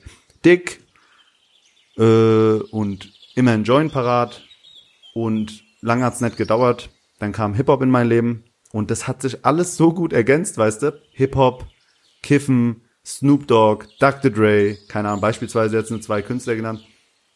So, weißt du, und äh, du weißt, die ganze, die ganze, die ganzen Leute halt, das hat. Biggie war auch ein bisschen. Biggie war halt auch so, Biggie, Biggie war für mich halt auch so ein übertriebenes Vorbild als Kind, weißt du, weil ich war selber dick, auch Big Pun, aber Biggie halt irgendwie ein bisschen mehr. Und ähm, ja, halt einfach sehr, sehr viel gegessen, um sehr viel zu äh, vergessen. Essen, um zu vergessen, auf jeden Fall. Und dann noch kiffen und äh, war, ke war keine schöne, war keine schöne Kindheit, keine schöne Jugend in dem Sinne, ja. Und dann hast du die Knieprobleme gehabt und hast durch das Rauchen Lungenprobleme bekommen. Wie, wie alt warst du da? Ähm, tatsächlich äh, kamen die Lungenprobleme erst relativ spät, in Anführungszeichen. Das war dann so mit, wann war das? Das war so vor fünf Jahren ungefähr. Also so mit 22, 23, ja. Da habe ich aber auch schon gut zehn Jahre am Stück geraucht gehabt, ja, so. Und, ähm, und auch wie halt, ne, Bong und Amsterdam und hin und da und halt total massiv viel. Ich kannte halt auch nie einen Stopp, ne. Also der Joint wurde mit dem anderen Joint angemacht und ähm, das war halt so irgendwie total geistesgestört halt, ne? Vor allen Dingen, dass du 30, also das ist so krass. Ich dachte, ich bin Hardcore mit 9 Gramm am Tag, so weißt du. Aber 30 ist schon. Puh. Ja. Ich habe ähm, mein ehemaliger Mitbewohner und guter Freund ist mein Zeuge. Wir saßen am Tisch und ähm, hatten da diese Butts auf dem Tisch. Und irgendwann nach so 17 oder 19 Gramm oder so, habe ich gesagt, ey Alter, ich vibriere so stark von innen, ich komme gar nicht mehr drauf klar. Der meinte so, ey, ich auch. Und dann haben wir uns angeguckt und haben gerade einfach weitergeraucht, statt irgendwie aufzuhören und ne. Also wir saßen da zu zweit, da habe ich in, in, in bei Darmstadt gewohnt, also in, äh, in Weiderstadt, äh, ein Stadtteil von Darmstadt und haben da in dieser in diesem Hochhaus gehockt, Alter, in so einer dunklen abgefuckten Bude hatten die den Tisch voller Gras und haben uns das reingedrückt und Alter, wenn ich so drüber nachdenke, du merkst, mein, mein, meine Hand geht an meinen äh, Kopf und ich denke mir, Alter, was hast du da getrieben? Aber ja, kam vor, ja, und irgendwann halt immer mehr und nur noch pur und dann halt gib ihm und noch mehr und ey, ich habe manchmal Bon geraucht und bin zum Bus gerannt. Weißt du, wie, wie widersprüchlich ist das bitte? Oh fuck, der Bus kommt, schnell noch ein Kopf, bam rein und dann im Bus mit Herzstechen des Grauens, weißt du? Also Suchtmittel, kein Genussmittel, ja, Suchtmittel. Das war so, Wie, wie ist das Ding mit der Lunge gekommen? War das ein Riss? das war eine multiple akute Lungenentzündung. Das heißt, meine Lunge war an mehreren Stellen sehr sch- vorangeschritten entzündet. Ich wäre fast verreckt davon. Ja. Und ähm, ich bin zum Arzt gegangen, habe gesagt, ich krieg keine Luft mehr. Der hat gesagt, ey, das ist bestimmt nur eine Grippe. Geh mal heim, leg dich ins Bett. Nimm ein bisschen Saft oder trink ein bisschen Saft und eine Suppe und so. Ey, dann bin ich nach Hause und habe drei Tage keine Luft bekommen und bin blau angelaufen. Und dann habe ich meine Eltern angerufen. Ich habe gesagt, ey Mama, ich kack ab, ich, mir geht's voll schlecht. Und es war 2015 auf 2016 Silvester. Und da habe ich gesagt, Mama, ihr müsst mich mal abholen. So, ich habe in äh, Darmstadt gelebt und meine Eltern halt ähm, ungefähr eine Stunde weg, in meinem Elternhaus noch, bei Hanau. Und dann haben die mich abgeholt und haben mich halt natürlich ins Krankenhaus dann gebracht, ne? Logisch, ja. Ah ja, und dann hat der Arzt gesagt, ähm, Burak, deine Lunge ist im Arsch und äh, du hast eine dicke Lungenentzündung an mehreren Stellen und ähm, hab dann halt äh, Medikamente bekommen und so. Und dann war, war ich ein paar Tage im Krankenhaus und bin dann raus. Und äh, der hat noch zu mir gesagt, geht's? Ja, alles gut. Der hat noch zu mir gesagt, so, ähm, abgesehen von deiner Lunge, all deine Werte sind komplett beschissen. ja. Jetzt kriegst du Lungenprobleme. Jetzt krieg ich. Lungenprobleme Ja, ich merk schon, ich merk schon vom Zuhören. Hat er gesagt, also da war ich ja schon voll übergewichtig, ne? Und dann hat er gesagt, Alter, Burak, ganz ehrlich, hat sich zu mir gesetzt in seinem weißen Kittel, hat gesagt, kam, hat sich so über mich gebeugt und hat gesagt, ey, hör mal, Junge, wenn du so weitermachst, hast du kein schönes Leben. Garantiert. Und dann fing er an zu erzählen mit Herz und Diabetes und dies und das und Sucht und bla. So ein junger Arzt, ne? Und ich habe den ins Gesicht geguckt und ich dachte mir, ey, Alter, ja, der hat recht. Und wahrscheinlich hätte ich danach zwei Wochen später gesagt, drauf geschissen, ich mache einfach weiter. Aber wenn du eine Lungenentzündung hast, machst du nicht weiter. Also gerade so eine schwere wie ich, du kannst erstmal kommst gar nicht auf dein Leben klar, kannst nicht atmen und denkst natürlich über dein ganzes Leben nach, so wie kriege ich das weg? Beschäftigst dich so sehr mit deinem Körper. Und damals habe ich halt wirklich so die 150, 48, 50 Marke geknackt, war halt sehr übergewichtig und hatte eine Lungenentzündung, habe paar Wochen schon nicht gekifft gehabt und habe gesagt, ey, ich muss mein Leben ändern. Das geht so nicht weiter. War halt so Mitte 20, Anfang, nicht mal Mitte, Anfang 20, 22, 23 und habe dann angefangen, meine Sucht, die ich in dem Kiffen hatte, in Sport zu finden, ja. Und wie du merkst, ich bin ein extremer Typ. Also wenn ich kiff, dann richtig. Wenn ich was mache, dann richtig. Und da habe ich mir gesagt, ey, wenn du jetzt Sport machst, dann richtig. Bevor wir auf den Sport kommen. Ja. Ähm, eigentlich auch voll geil von dem Arzt, ne, dass er sich genau in dem Moment dich gekrallt hat. Die hätten dich auch einfach entlassen können und dann hättest du zwei Wochen später einfach weitergemacht. So. Geiler Arzt. Ah, danke, Dicker. Ähm, krieg gerade Wasser gereicht. Ähm, er hätte auch einfach sagen können, äh, nee, was wollte ich gerade sagen? Ach so, genau, dass er sich in dem Moment schnappt, wo du aufnahmefähig bist. So, Riesenkompliment, Alter. Ähm, und dann hast du Suchtverlagerung betrieben, indem du Sport machst. Wo waren wir stehen geblieben, ne? Bei, beim Sport. Beim Sport. Sport. Genau. Und äh, ja, Mann, äh, wie gesagt halt, ne? Einfach aufgehört zu kiffen und dann halt, kannst dir vorstellen, mit 150 äh, Kilo äh, joggst du jetzt nicht 15 Kilometer jeden Tag, ne? Es war dann so halt ganz, ganz langsam. Meter geschafft, Digga? Alter, ich hab, bin nachts irgendwie, weil ich mich tagsüber nicht getraut habe, weil es mir halt peinlich war, äh, bin ich halt nachts raus, bei eises Kälte oder scheißegal und äh, bin dann halt so fünf Minuten so laufen gegangen, hab dann irgendwie dreimal Herzversagen gehabt und hab mich dann wieder ins Bett gelegt, so weißt du. Also Aber krass. Und ähm, trotzdem ist es ja so, dass, dass du es geschafft hast, ähm, mit eiserner Disziplin, sage ich mal. Und trotz des ganzen Cannabiskonsums, trotz der Umstände auf der Hauptschule, trotz der ein oder anderen verbauten Chance vom Elternhaus, hast du einfach mal dein Ding durchgezogen, Digga. Und dafür äh, riesen Respekt, Alter. Das ist nicht selbstverständlich. Und heute arbeitest du als Sozialarbeiter mit eben genau solchen Jugendlichen, wie wir das früher waren. Ähm, was ist so das häufigste Ding, was dir dabei begegnet? auf der Arbeit als Sozialarbeiter jetzt meinst du? Genau. Also man muss sagen, ich den Job, den ich jetzt hier in Berlin mache, den habe ich ähm, in Hessen, wo ich auch als Sozialarbeiter gearbeitet habe, nicht so gemacht. Ja, man hat, probiert sich natürlich aus. Hessen habe hab ich zum Beispiel sehr viel mit Geflüchteten äh, zu tun gehabt, gerade auch in dieser Flüchtlingswelle und so. Und ähm, habe halt schon voll viel gemacht. So, ich war im Frankfurter äh, Bahnhofsviertel auch schon oder bei der Bahnhofsmission schon auch mal gewesen und bei der Tafel und dies und das und einfach so relativ früh gemerkt, dass ich auf jeden Fall so ein bisschen auf die Straße will, ne? So Streetwork-mäßig, genau, gibt ja Sozialarbeiter und Sozialarbeiterinnen, findest du ja überall, so überall, wo es Menschen gibt, findest du uns ja. Aber ich war halt so, ich dachte, ich komme von der Straße, ich gehe auf die Straße, so ein bisschen, klingt ein bisschen plakativ so, aber ey, ich bin, ich bin Straßenjunge, ich bin draußen groß geworden, so, ich habe, äh, weißt du, so meine Erfahrungen mit den Menschen im echten Leben auf den Straßen gesammelt und ich dachte mir, ich muss die auch wieder dort zurückgeben, alles andere wäre ein bisschen kacke einfach. Und ähm, jetzt hier in Berlin mache ich genau das und arbeite hauptsächlich mit, wir nennen sie so schwer zu erreichenden Menschen, also hauptsächlich jungen Menschen, ne, Jugendliche und junge Erwachsene und die kommen am meisten oder das Problem, was die am meisten äh, oder sag ich mal, das, was die verbindet, ist meistens so dieses familiäre kaputte, ja, die haben meistens halt irgendwie ganz schwierige Familien und so. Und das Problem, was die meisten haben, ist so irgendwie Thema Obdachlosigkeit, äh, keine gescheite Wohnung haben, zu Hause auf engstem Raum wohnen. Also Thema Wohnung und so ist schon oft ein Problem. Psychische Belastung natürlich auch. Sucht, ja auch. Die meisten kiffen, die meisten nehmen anderen Kram und saufen sich die Birne weg und so. Aber ich sag mal, ey, ich weiß nicht, wo ich bleiben soll, ist so häufig, dass es wirklich keine Einzelheit mehr ist, ja. So.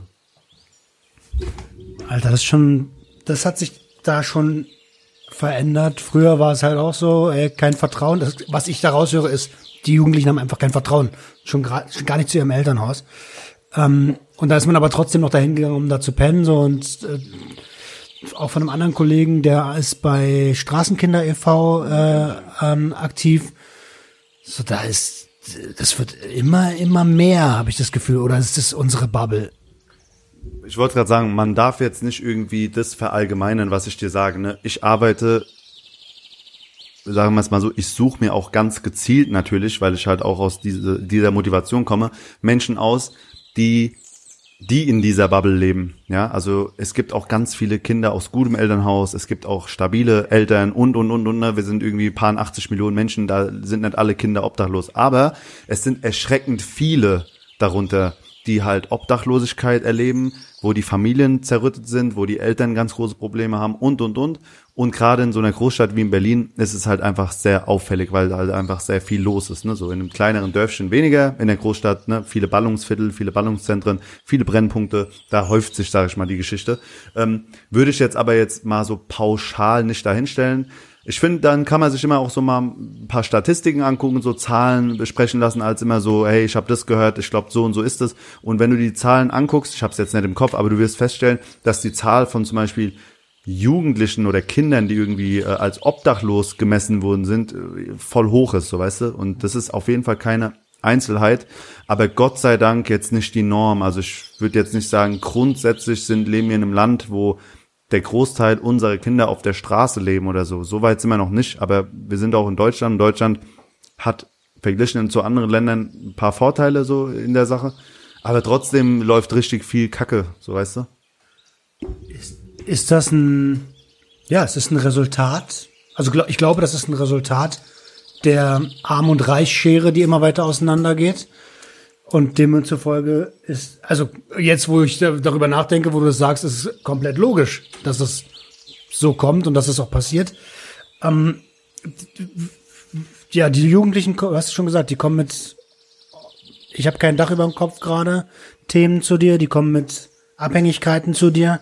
Die kommen bestimmt auch mit, ich habe das in dem einen Video gesehen, mit einer Menge finanziellen Problemen zu dir. Wie erreichst du die? Genau, du musst den Satz anders äh, gestalten. Ich komme zu denen. Also, genau, die kommen gar nicht zu also, mir. Ja, also irgendwie, weißt du so, das ist welcher Jugendlicher irgendwie der obdachlos ist, äh, googelt jetzt, ich brauche einen Sozialarbeiter, weißt du, das ist eigentlich. Wir machen mobile Jugendarbeit, sprich, wir haben zwei Beine, wir gehen zu den Kindern. Streetwork, so, weißt du, ich suche mir die äh, Leute. Natürlich kommen auch Jugendliche und junge Erwachsene zu mir. Wenn das Vertrauen erstmal da wenn ist. Wenn Vertrauen erstmal da ist oder vielleicht auch die Kacke so am Dampfen ist oder sie jemanden kennen, den sie vertrauen können, der mich und uns weiterempfiehlt. So, ne? Gibt es natürlich auch. Es gibt so drei Säulen. Einmal sind es so Einrichtungen wie so Jugendzentren und so. Wenn du als Jugendlicher irgendwie Probleme hast, ins Jugendzentrum gehst und dann kommt der Typ, den du irgendwie schon seit fünf Jahren kennst, zu dir und sagt, ey, hör mal, ich hab da einen, ich kenne da einen oder ich selber bin auch ganz oft in Jugendzentren unterwegs, jetzt gerade nicht, weil sie geschlossen sind, aber vor Corona war ich jede Woche im Jugendzentrum wo viel los war. Die Leute kannten mich und wussten ganz genau, ey, zum Burak kann ich gehen, wenn ich über Sachen sprechen will, die ich mit den Leuten, die hier arbeiten, nicht sprechen kann. Ja, zum Beispiel, mein Papa schlägt mich, meine Mama will mich nicht mehr oder was auch immer. Ja, so. Zudem gehe ich, äh, wenn ich die Playstation ausge, äh, ausgeliehen haben will, so und zudem gehe ich, wenn ich äh, Probleme habe mit meinem Elternhaus, zum Beispiel so. Ne? Und Jugendliche, Jugendliche sind fit, weißt du, die wissen ganz genau, wie sie, äh, also wird ja auch oft ganz, ganz oft so Jüngeren und Jugendlichen so äh, zu wenig zugemutet, finde ich. Ey, Mann, du darfst echt Kinder und Jugendliche nicht unterschätzen, weil ähm, so ist es nicht. Aber ja, über solche Einrichtungen, über Jugendzentren und so entsteht Kontakt. Die zweite Säule ist Streetwork draußen auf der Straße, kannst dir vorstellen, so ein Typ wie ich, 1,90 groß, schwarzer Bart, lauf da irgendwo in einem U-Bahn-Schacht rum. Und dann alle denken, ich bin halt ein Dealer, weißt du so. Ich sehe halt auch aus wie ein Dealer, ich bin halt auch einfach Straße so, ja, ich trage jetzt keinen Anzug, sondern ich trage halt einen Sportanzug so. Und dann bin ich da unterwegs und sehe aus wie irgendwie ein äh, Araber-Clan, äh, Familienmitglied so. Und ähm, dann gehe ich und sag, hey, grüß dich mal lieber, alles klar, du hör mal, ich bin Sozialarbeiter und du sitzt hier und rau, rau, rauchst Blech, äh, weißt du, wo du heute Abend pennst oder so, weißt du, so kommt dann. Oder hey, es ist minus fünf Grad, ich hab, hier oben ist ein Kiosk in der U-Bahn. Was hältst du davon, wenn wir trinken mal einen Kaffee und so. Und darunter halt auch oft mal 17-Jährige, 20-Jährige, 15-Jährige, weißt du, die dann halt mich erstmal angucken und denken, willst du mich verarschen, alle? Du siehst aus wie mein Dealer und kommst mir und erzählst mir was von Sozialdings, aber es ist halt super, weil ich komme halt super dadurch halt schnell ran, ne? Und gerade auch noch mit meinem Hip-Hop und so, weißt du, ist halt auch noch großes Thema. Und ähm, das ist halt eine Variante, also einmal so Jugendein Jugendfreizeiteinrichtungen, Jugendzentren und so, einmal die Straße, das Streetwork und einmal natürlich, was du gesagt hast, ich krieg auch mal einen Anruf vom Jobcenter oder von der Schule, oder von einem Jugendamt. Da heißt es, ja, hallo, Herr so und so, wir haben hier den jungen Mann so und so und der ist bei uns im Leistungsbezug und der braucht unbedingt eine Ausbildung oder der hat ganz, ganz große Probleme und wir haben da an Sie gedacht und ähm, Ihre äh, Firma, wo Sie arbeiten quasi, ist ja uns auch bekannt und, und, und und, ne? Dann kann man quasi, Outreach. Outreach genau. Ich sage einmal Outreach, mobile Jugendhilfe Berlin, so ein bisschen Werbung in eigener Sache. Ähm, genau, da arbeite ich und ähm, ja, was wir machen, ist einfach ein super geiles Projekt. Ne? Das ist einfach geil. Wir äh, sind uns nicht zu schade, Jugendliche und junge Erwachsene zu suchen. Und jetzt kommt halt der Knackpunkt. Wir sind keine Beratungsstelle. Das heißt, wir sind nicht ein Gebäude, dann kommen die Leute zu uns, lassen sich beraten, dann gehen die. Ich kann Jugendliche, die ich auf der Straße treffe, ansprechen und bis die Haus und Hof haben, bis die Ausbildung begleiten, supporten, coachen. Ich bin ein Coach, weißt du, ich bin ein Street Coach, quasi ein Lebenscoach. Aber jetzt nicht so ein YouTube-Coach, so, ey, yo, ich zeig dir fünf Tricks und du, sondern ein, ein Real-Life-Coach. Wir reden von echtem Coaching. Äh, Richtig, richtig gut. Ey, ich habe da eine Ane- Anekdote. Ich habe dir die beim letzten Mal auch erzählt. Als das erste Mal, wir waren ja auch so eine Hänger. Und wir hatten Streetworker nötig. Und der kam auch. Und wir haben damals in so einer Holzhütte gechillt, so. Da gab es keine Türen, kein gar nichts. Es war einfach so ein verlassenes Grundstück, da war eine Holzhütte und die haben wir beschlagnahmt einfach, weißt du? Auf so einen Tisch in die Mitte gestellt, so selber, alles selber gebaut, Möbel reingebaut, so. Und in den Tisch in der Mitte lagen so halt immer, weiß ich nicht, so 50, 60 Gramm Ott, so hat man sich bedient. Und den ganzen Tag ging es so. Entweder kamen Kunden oder wir haben halt geraucht, so.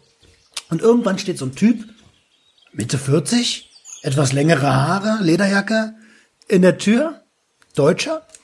Ähm, und wir so, fuck, Kripo, Alter.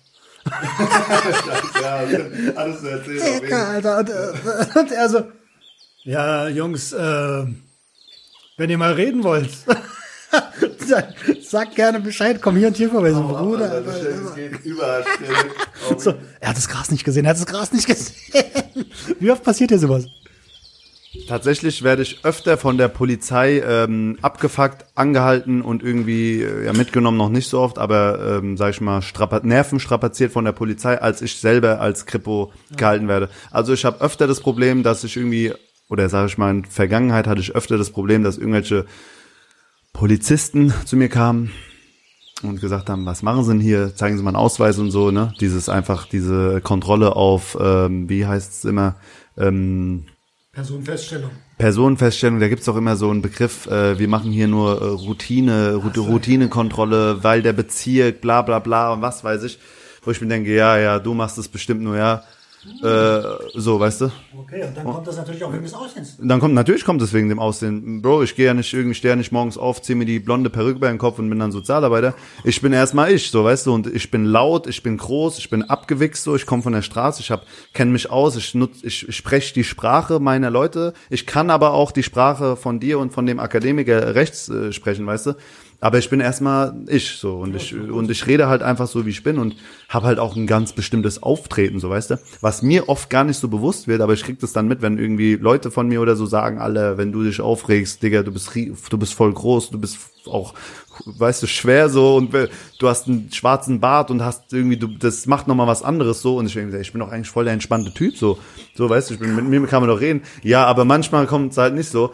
Und ähm, da hatte ich schon oft Begegnungen mit der Polizei, die halt auch nicht der Meinung waren, dass ich halt ein entspannter Typ bin, sondern Taschen ausleeren, Socken ausleeren, Schuhe ausziehen, mitkommen, Ausweis, ne, sowas.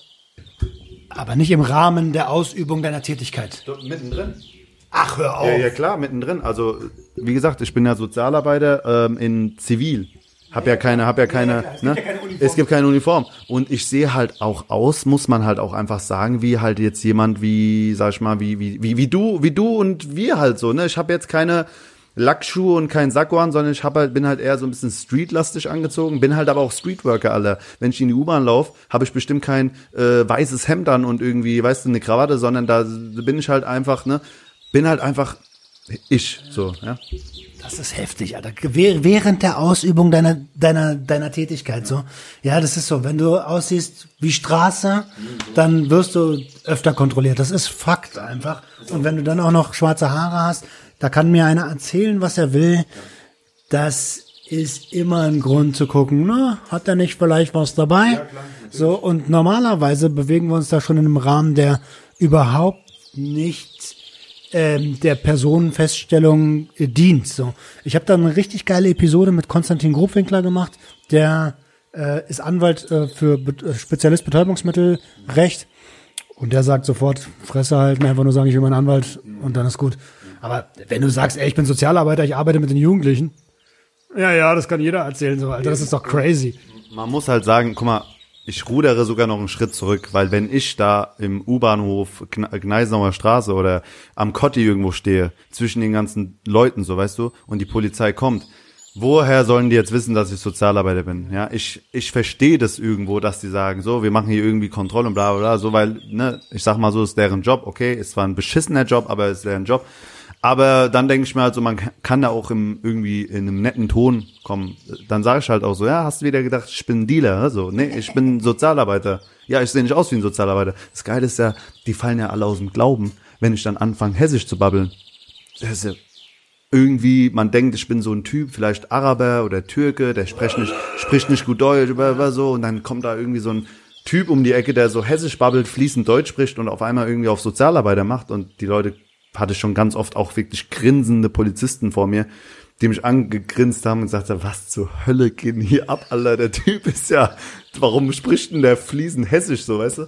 Aber das ist doch erstaunlich, wie, wie stigmatisierend Klar. die Menschen sind. Schubladen denken vom Allerfeinsten. Da kommt der, der, der dunkelhäutige Typ so, der muss, der muss. Also man steckt ja die Leute auch sofort in eine Schublade und genau da wollen wir ja weg. Genau deswegen machen wir ja hier die, die Arbeit mit, äh, mit dem Podcast und deine Arbeit, die ist mega wichtig, genau aus solchen Gründen. Brudi, ähm, wie kann ich denn, also du hast ja mega viele Jugendliche, die, die wahrscheinlich dann auch irgendwie mal Richtung Abstinenz äh, gesteuert werden sollen, so oder vielleicht alleine sagen, ey, okay, vielleicht ist es jetzt nicht so schlau, sich jeden Tag das Speed reinzuziehen. Ähm, was hast du denn für Tipps für die, wie die ohne Drogen entspannen können? Ja, äh, also erstmal mache ich keine irgendwie äh, verurteilende äh, Sozialarbeit im Sinne von ähm, oder kriminalisierende Sozialarbeit oder was auch immer. Es gibt ja so verschiedene Begriffe. Erstmal nehme ich alles hin, so wie es ist. Akzeptanz, akzeptierende Sozialarbeit kann man es nennen. Oder meine Strategie ist einfach erstmal so die Leute nehmen, wie sie sind, weil ich habe nicht die Kraft und nicht die Zeit und auch gar keinen Bock darauf, irgendwen zu erziehen.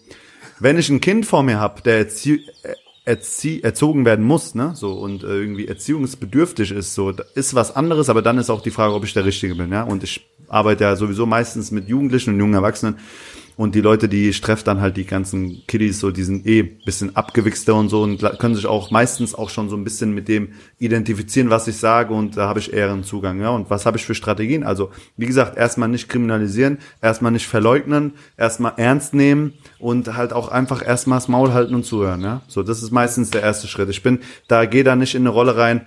Wie gesagt, ich manchmal, ich hatte auch schon Ereignisse, da hat ein 19-Jähriger vor mir Blech geraucht und ich habe trotzdem meinen Kaffee mit dem getrunken, weißt du? Da hatte der irgendwie seine 90 Sekunden Rausch und dann hat er mich angeguckt und hat weiter mit mir gesprochen, so hat kurz einen Zitteranfall bekommen und dann ging's und ja, ich renn dann halt nicht weg oder ich bin dann nicht im, empört, oder bin dann nicht empört und sag, oh mein Gott, was, wie kannst du das nur tun und das ist doch illegal und ne, das ist nicht meine Pflicht. Natürlich ist es illegal, so dafür kann ich nichts, aber Fakt ist so, es ist halt einfach, er macht das und das ist so. Und mein Tipp, ich habe jetzt nicht unbedingt den Tipp für den Menschen, das sage ich immer wieder, jeder Mensch ist anders, jeder Mensch tickt anders, jeder Mensch braucht individuelle, äh, sag ich mal, äh, individuell, einen individuellen Rahmen, individuelle Tipps und ich bin halt auch kein Fan von diesem, ey, mach das, dann passiert das, sondern eher so eine ganzheitliche Sache, Begleitung. Und ey, ich habe schon Leute kennengelernt, die haben übelst viel gekifft so und hatten irgendwie, haben in Obdachlosenheimen gelebt und so. Und die haben äh, dann gearbeitet mit mir, zwei Jahre, drei Jahre, haben Ausbildung gefunden, Wohnung gefunden, haben parallel aber immer weiter gekifft, ja. Wo ich dann gesagt habe, ey, ähm, das macht jeder anders, jeder Sozialarbeiter tickt auch ein bisschen anders, aber wenn du dich mit mir triffst, bist du nicht stoned. Weil, wenn wir uns unterhalten so, bin ich auch nicht stoned und äh, ich will da auf Augenhöhe mit dir reden. Und manchmal klappt das besser, manchmal klappt es schlechter.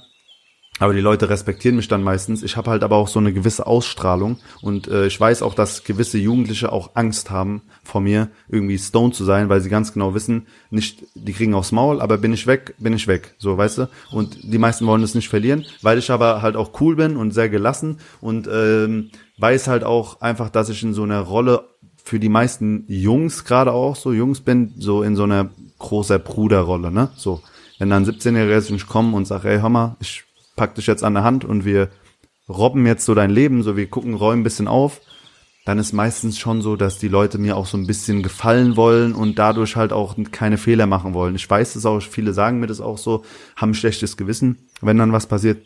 Und ich bin dann aber nicht so, ich bin dann locker und ich sage, ey, ich renne jetzt nicht weg, aber du merkst schon selber, du, dir fällt das nicht auf, dass du irgendwie Scheiße gebaut hast, weil du Angst hast, dass ich dir Ärger mache, sondern dir fällt auf, dass du Scheiße gebaut hast, so, weil du eigentlich anders sein möchtest, ja, und anders gesehen werden möchtest, so, und ich, ich bin Sozialarbeiter, mein täglich Brot verdiene ich mit Babbeln, Reden, ja, Gott sei Dank bin ich Hesse. Du ja? bist Verkäufer, Digga. Ich bin Verkäufer, ich kann sehr, sehr gut einfach äh, die Leute überzeugen, aber es dauert, ja, und deswegen Strategie, geduldig sein, akzeptieren sein, einfach auch da sein, real sein, und beständig sein, ja. Ich bin kein Typ, den du irgendwie heute triffst und morgen nicht mehr. Ich bin, wenn du, wenn ich es für richtig halte, bin ich sogar am nächsten Tag wieder vor dir, während du Crack rauchst in der U-Bahn, so weißt du. Aber dafür muss ich wirklich auch sehen, dass es Sinn macht, ja. Und sonst, sonstige Strategien, klar. Es gibt Suchtberatungen, es gibt verschiedene Anlaufstellen, es gibt ganz großes Netzwerk, es gibt Leute wie dich und wie viele andere Leute, die man zu Rat bitten kann. Ich bin kein Experte in allem, das sa sage ich auch ganz klar. Sozialarbeiter werden ja auch ganz oft so gesehen, als man kann nicht überall rein, aber du hast es vorhin gesagt, ne, Weiterbildung ist A und O. Ich muss, wenn ich irgendwas nicht verstehe, fragen, mich bilden. Und klar, wenn ich jetzt eine Frage zu Kokainmissbrauch hätte, Alter, ich habe noch nie geguckt in meinem Leben, ich habe gar keine Ahnung so, dann muss ich halt jemanden fragen, der sich auskennt, genau. Und dann höre ich mir das lieber an von jemandem, der Ahnung hat, als ich mir jetzt in die Bibliothek fahre und da mir irgendein Buch rausnehme und dann halt Literatur lese, was zwar auch Vorteile haben kann, aber man hilft sich dann halt irgendwie so ein bisschen, weißt du? Ja, da gibt's ja immer verschiedene Arten, äh, Wissen aufzunehmen. So Erfahrung ist immer eine gute Sache, weil sie authentisch ist. Ähm, und Literatur hat auch da seine Daseinsberechtigung definitiv. Äh, und es ergänzt sich halt mega gut, wenn man beide Seiten hört. Da sind wir wieder beim nicht schwarz, nicht weiß, sondern auch dazwischen. Ich finde deinen Ansatz sehr, sehr gut. Das ist auch wieder ein Grund, warum wir, warum wir gut harmonieren, weil dieser akzeptierende Ansatz ist meiner Meinung nach der einzige, der funktioniert. Du kannst äh, äh, viele Therapien funktionieren so nach dem Motto, wir wollen die absolute Abstinenz in dich reinbringen. Hm. Ja, Freunde, das funktioniert nicht. Ja. Wie soll das gehen, Alter? Wenn da jemand 20 Jahre lang äh, geballert hat, Alter, dann, dann, dann, dann sei doch lieber froh, dass du mit ihm arbeiten kannst, dass du die Chance hast, so, anstatt ihm äh, zu einem Viereck zu machen, wie in der Schule. Absolut, ja, genau. Und eine Sache, eine Sache will ich hier auch noch unbedingt dir sagen, weil ich weiß, du verstehst es. Ähm, ich mache nur das Angebot. Ich habe nicht die, ich habe nicht die Verantwortung und auch nicht die Pflicht und das will ich mir auch gar nicht auf äh, irgendwie auf meine Schultern packen, dass ich irgendwen verändern muss. Ich gehe da raus und biete den Leuten an, sage, ey, du kannst mich erreichen und du kannst mit mir das und das und das erlangen, wenn du möchtest. Und wenn du mir ein Zeichen gibst, dass du möchtest, passe ich mich dir so krass an und wir machen die kleinsten und langsamsten und einfachsten Schritte. So langsam ist keiner, Alter. Weißt du, so, so, so entspannt ist keiner. Und das dauert drei Jahre, meinetwegen, bis du checkst, warum es wichtig ist, dass du eine Ausbildung brauchst oder was auch immer. Ich trete dir in den Arsch, ich helfe dir, ich mach dir, ich tu und ich bin verdammt gut in meinem Job. Ja, also wenn es eine Sache gibt, die ich gut kann, ist es mein Job, weil ich fühle mich dazu berufen, ich mache das nicht, weil ich irgendwie viel Geld verdienen will oder keine Ahnung, dann irgendwie so genau, wäre der falsche Job und ich mache das auch nicht. Du kriegst keine Anerkennung, also die gesellschaftliche Anerkennung für, hey, ich bin Sozialarbeiter. Wenn ich in irgendwelchen Runden sitze, so, dann ist meistens so, ah, Sozialarbeiter, das macht ja auch die Heidi bei uns im Kindergarten, ne? So, oder, oder so, oder irgendwie, ah, Sozialarbeiterinnen, das sind doch die, die dann irgendwie der, den, da, die helfen doch viel, ne? So, ja, genau, wir helfen. Die meisten Sozialarbeiter, Sozialarbeiterinnen, ich versuche immer hier, äh, ich bin ein bisschen gender ge, ge, gebrainwashed, so ich komme da irgendwie nicht so ganz drauf klar, soll sich keiner dumm angesprochen fühlen, aber ich kann nicht immer innen, innen, innen sagen, es geht mir böse um den Sack. Das ist auch in Ordnung. Ja. Ich auch gut.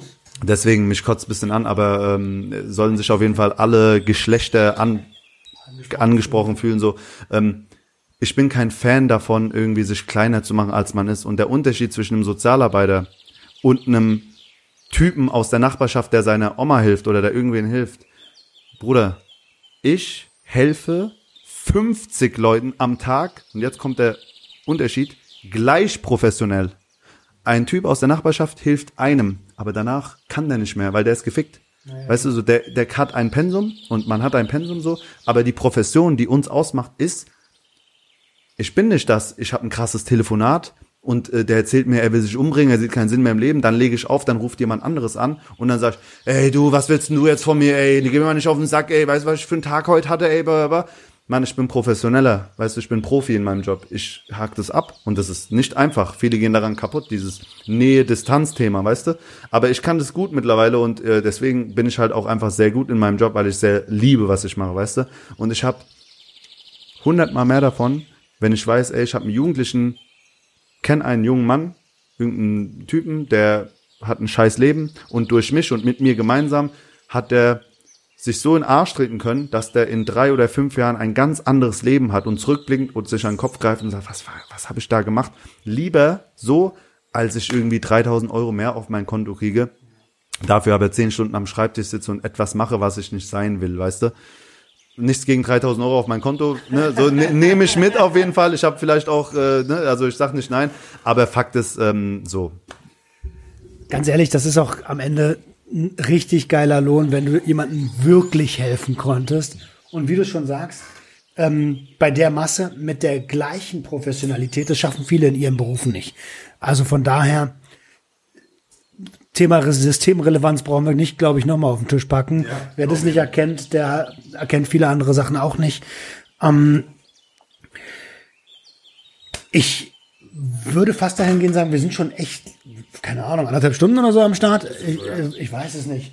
Du hast ja Wir, total vergessen. Geredet, ja, ich weiß. Das ist fast interessanter als der Sozialarbeiterkram. Aber Wobei, es ist ja, es ist ja ein, es ist ja ein Podcast über äh, Abhängigkeiten. Also, Podcast, also von, von, von dem Sinne haben wir alles gemacht. Haben wir alles richtig gemacht. Ähm, pass auf, ich schlag die Brücke noch mal kurz.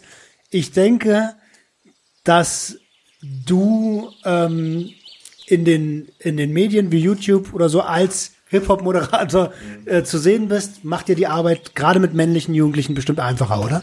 Auf jeden Fall, ja. Das war natürlich nur ein Spaß. Ich weiß, was für ein Podcast das ist, ja. Und um Gottes Willen, das ist. Äh, Aber jeder spricht bestimmt sofort darüber, ne? Genau, ich werde eher darüber erkannt, natürlich auch auf der Straße. Mittlerweile auch nach jetzt äh, mehr als einem Jahr, fast zwei Jahren, äh, als Hip-Hop, in der Hip-Hop-Branche so aktiv. Ähm, ja klar, als Sozialarbeiter hat es sehr große Vorteile, aber auch Nachteile natürlich, ja, weil viele halt auch glauben irgendwie so, ich bin abgehoben oder ah, der Typ so und so und wollen mich auch da in eine Schublade packen und so und ich weiß es auch, weil ich spüre, also ich behaupte es einfach mal, ich glaube, viele sind auch manchmal sehr neidisch drauf, aber auch, weil sie nicht alles sehen, ne? Also alles hat zwei Seiten und klar, wenn, wenn du nur mich siehst, dass ich neben deinen Lieblingskünstlern hocke, siehst du ja nicht den Weg und die Arbeit und alles, was damit zu tun hat. Aber das ist mal so dahingestellt. Ich habe auf jeden Fall große Vorteile, wenn ich irgendwie in ein Jugendzentrum gehe. Da sitzen dann irgendwie sechs, sieben Jugendliche, alle hören Rap und dann sehen die mich und es dauert fünf Minuten. Dann kommen die und sagen, ey, kann ich dich mal was fragen? Sag, ja, frag doch. doch du bist doch der Burak von TV Straßensound, oder? Und dann sage ich ja und dann äh, bricht das Eis und dann geht's ab. Und dann redet man eine Stunde, vielleicht auch zwei oder eine halbe Stunde oder nur fünf Minuten über den ganzen Kram. Und dann komme ich halt und sage, ey, hör mal, ich bin heute aber hier nicht als Hip-Hop-Typ, den du mich kennst, ich bin Sozialarbeiter und wir haben uns jetzt so schön unterhalten, so, willst du mir auch mal was von dir erzählen? Ist ja voll einseitig. Jetzt hast du alles von mir, erzähl mal. Und dann kommt mal so, ja, Bruder, was soll ich dir erzählen? Bei mir läuft gar nichts. Und so, warum? Was läuft nichts? Ja, mein Vater so und so, meine Mutter so und so, oder ich hab, finde keine Ausbildung, ich habe mich hundertmal beworben. Ist das so, ah, interessant, ey, hör mal, wenn du willst, guck mal, wir können uns morgen auch nochmal treffen, so, kann ich dir auch nochmal vielleicht 10, 15 Minuten können wir über den äh, über die Sachen reden, die dich interessieren und 10, 15 Minuten, was meistens dann halt so drei Stunden geht, reden wir über die Sachen, die die mich an dir interessieren, nämlich dass du eine Ausbildung äh, findest oder deine Schule nachholst und und und und und. Ey, das funktioniert natürlich super, ja. Und klar, ähm, manchmal habe ich sehe ich keinen Grund jetzt irgendwie zu kommen und sagen, Ja, ja, ich bin auch der von TV Straßensound, weil manche interessieren sich halt auch einfach schlicht und ergreifend nicht äh, dafür, aber halt die meisten Jungs, vor allem mit Migrationshintergrund, klar. Also wenn ich, wie gesagt, bin, äh, ich bin kein Star, um Gottes Willen so, aber die haben weniger äh, Schwierigkeiten so, weil mehr Berührungspunkte da sind. Die kennen mich halt vom Internet, von YouTube, von den ganzen Rap ist halt auch die größte Jugendkultur äh, und die sehen mich und ne und man muss halt sagen, ich bin halt dadurch, dass ich halt auch Sozialarbeiter bin und gleichzeitig so ein Hip-Hop-Fan, das stößt sich ja voll, weißt du? In jedem Gremium, wo ich sitze, die hassen ja alle Hip-Hop, die ganzen alten grauen Köpfe. Hip-Hop macht die Jugend kaputt, ja, ja. Hip-Hop macht die Jugend kaputt, frauenfeindlich, Sex, äh, Dings, äh, sexualisiert, bla bla, diskriminierend und und und, wo ich dann halt mir an den Kopf greife und sag, ja, da ist was dran, aber darüber müssen wir reden, so und so ist es gar nicht, bla bla bla. Und dadurch werde ich halt auch sehr oft kritisiert, wenn ich dann so spreche für Hip-Hop, aber dann sage ich halt auch, ey Leute, ihr könnt so viel kritisieren und machen, wie ihr wollt und mich hassen, aber die ganzen Kinder da draußen, ja. die hören das und die werden nicht aufhören, das zu hören und für die ist es sau wichtig, so wie das für mich wichtig ist und ich sage euch, während ihr hier euch drüber streitet, wie schlimm und wie grausam Hip-Hop ist, ähm, verliert ihr immer mehr den Zugang zu diesen Kiddies. Also hockt euch mal hin und so banal wie das klingt, aber ja, googelt mal ein Kapital Bra. Wer ist das überhaupt? Warum ist er so wichtig für diese Kinder? Und warum wollen die alle so sein wie der? Und warum ist es so krass, dass dann alle sich für Tilidin interessieren, wenn dann irgendwelche Tilidin-Tracks erscheinen. Also beschäftigt euch damit, so weißt du? Ich finde, das ist ein sehr, sehr guter Satz, um an dieser Stelle Schluss zu machen. Ich würde dich von Herzen gerne, weil darüber können wir noch eine ganze Episode machen. Ja. Wenn du Lust hast, lass uns noch mal schnacken. Dann machen wir eine Episode Musik und Drogen, ohne aus dem Nähkästchen zu plaudern. Bitte nicht. Ich glaube, ich schätze auch nicht so ein, dass du das machen würdest. Will ich auch gar nicht. Ähm, aber welche Relevanz Substanzen und Musik äh, in der Kombination haben. Wenn du Bock hast, bist du dazu herzlichst gerne eingeladen. Gerne, ja. Vielen lieben Dank. Sehr gerne, nehme ich sehr gerne an. Und äh, natürlich nochmal ein riesengroßes Dankeschön an deine Einladung, an deine Arbeit. Mann, ich bin großer Fan von deinem Podcast, von dem Ganzen, was du ja auf die Beine gestellt hast und natürlich auch von dem, was noch kommen mag, ja. Und äh, auch an die ganzen Hörer und Hörerinnen. Supportet hier den äh, Podcast, supportet äh, diesen jungen Mann hier, ja. Und ähm, ja, macht einfach so, wie ihr, wie ihr bis jetzt gemacht habt, weil ich glaube, da ist noch ein bisschen Luft nach oben, aber ich merke schon auf jeden Fall, der Hype ist da. der Hype kommt. Burak, vielen, vielen lieben Dank, dass du dir die Zeit genommen hast. Ähm, danke für den Input. Ey, ich habe wieder mal viel gelernt. Ähm, ich hoffe, ihr da draußen konntet auch ein bisschen was für euch mitnehmen. Äh, schreibt gerne bei Instagram, ähm, oder mir an info@suchtundordnung.com, wie ihr die Episode fandet. Lasst dem Burak bei Gib mir den Stoff. Ich verlinke den Podcast selbstverständlich. Ein Like da. Ähm, ihr wisst, Support ist kein Mord und alles, was an Weiterbildung gratis rauskommt, ist für euch mega, kann man gerne honorieren. Und die letzten Worte gehören wie immer dem Gast. Oh Mann, ich kann mich nur wiederholen. Nochmal ein dickes Dankeschön. Ähm, ja, meine lieben Freunde, checkt auf jeden Fall auch, wenn ihr äh, mit den zahlreichen Podcasts vom Roman durch seid, gerne auch meinen Podcast auf Gib mir den Stoff.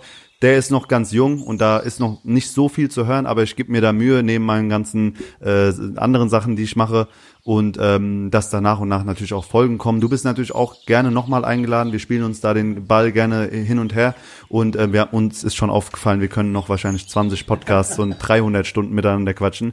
Äh, ja, haltet auf jeden Fall die Ohren steif und ähm, ich würde sagen, bleibt am Ball.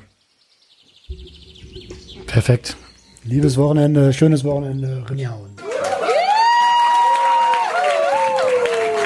Das war Sucht und Ordnung. Schaltet auch beim nächsten Mal wieder ein. Wenn ihr Anmerkungen habt oder selbst zu Gast sein wollt, um mit uns über euren Konsum zu sprechen, schreibt uns gerne jederzeit. Und wenn es euch gefallen hat, folgt uns auf Facebook und Instagram. Bis bald bei Sucht und Ordnung.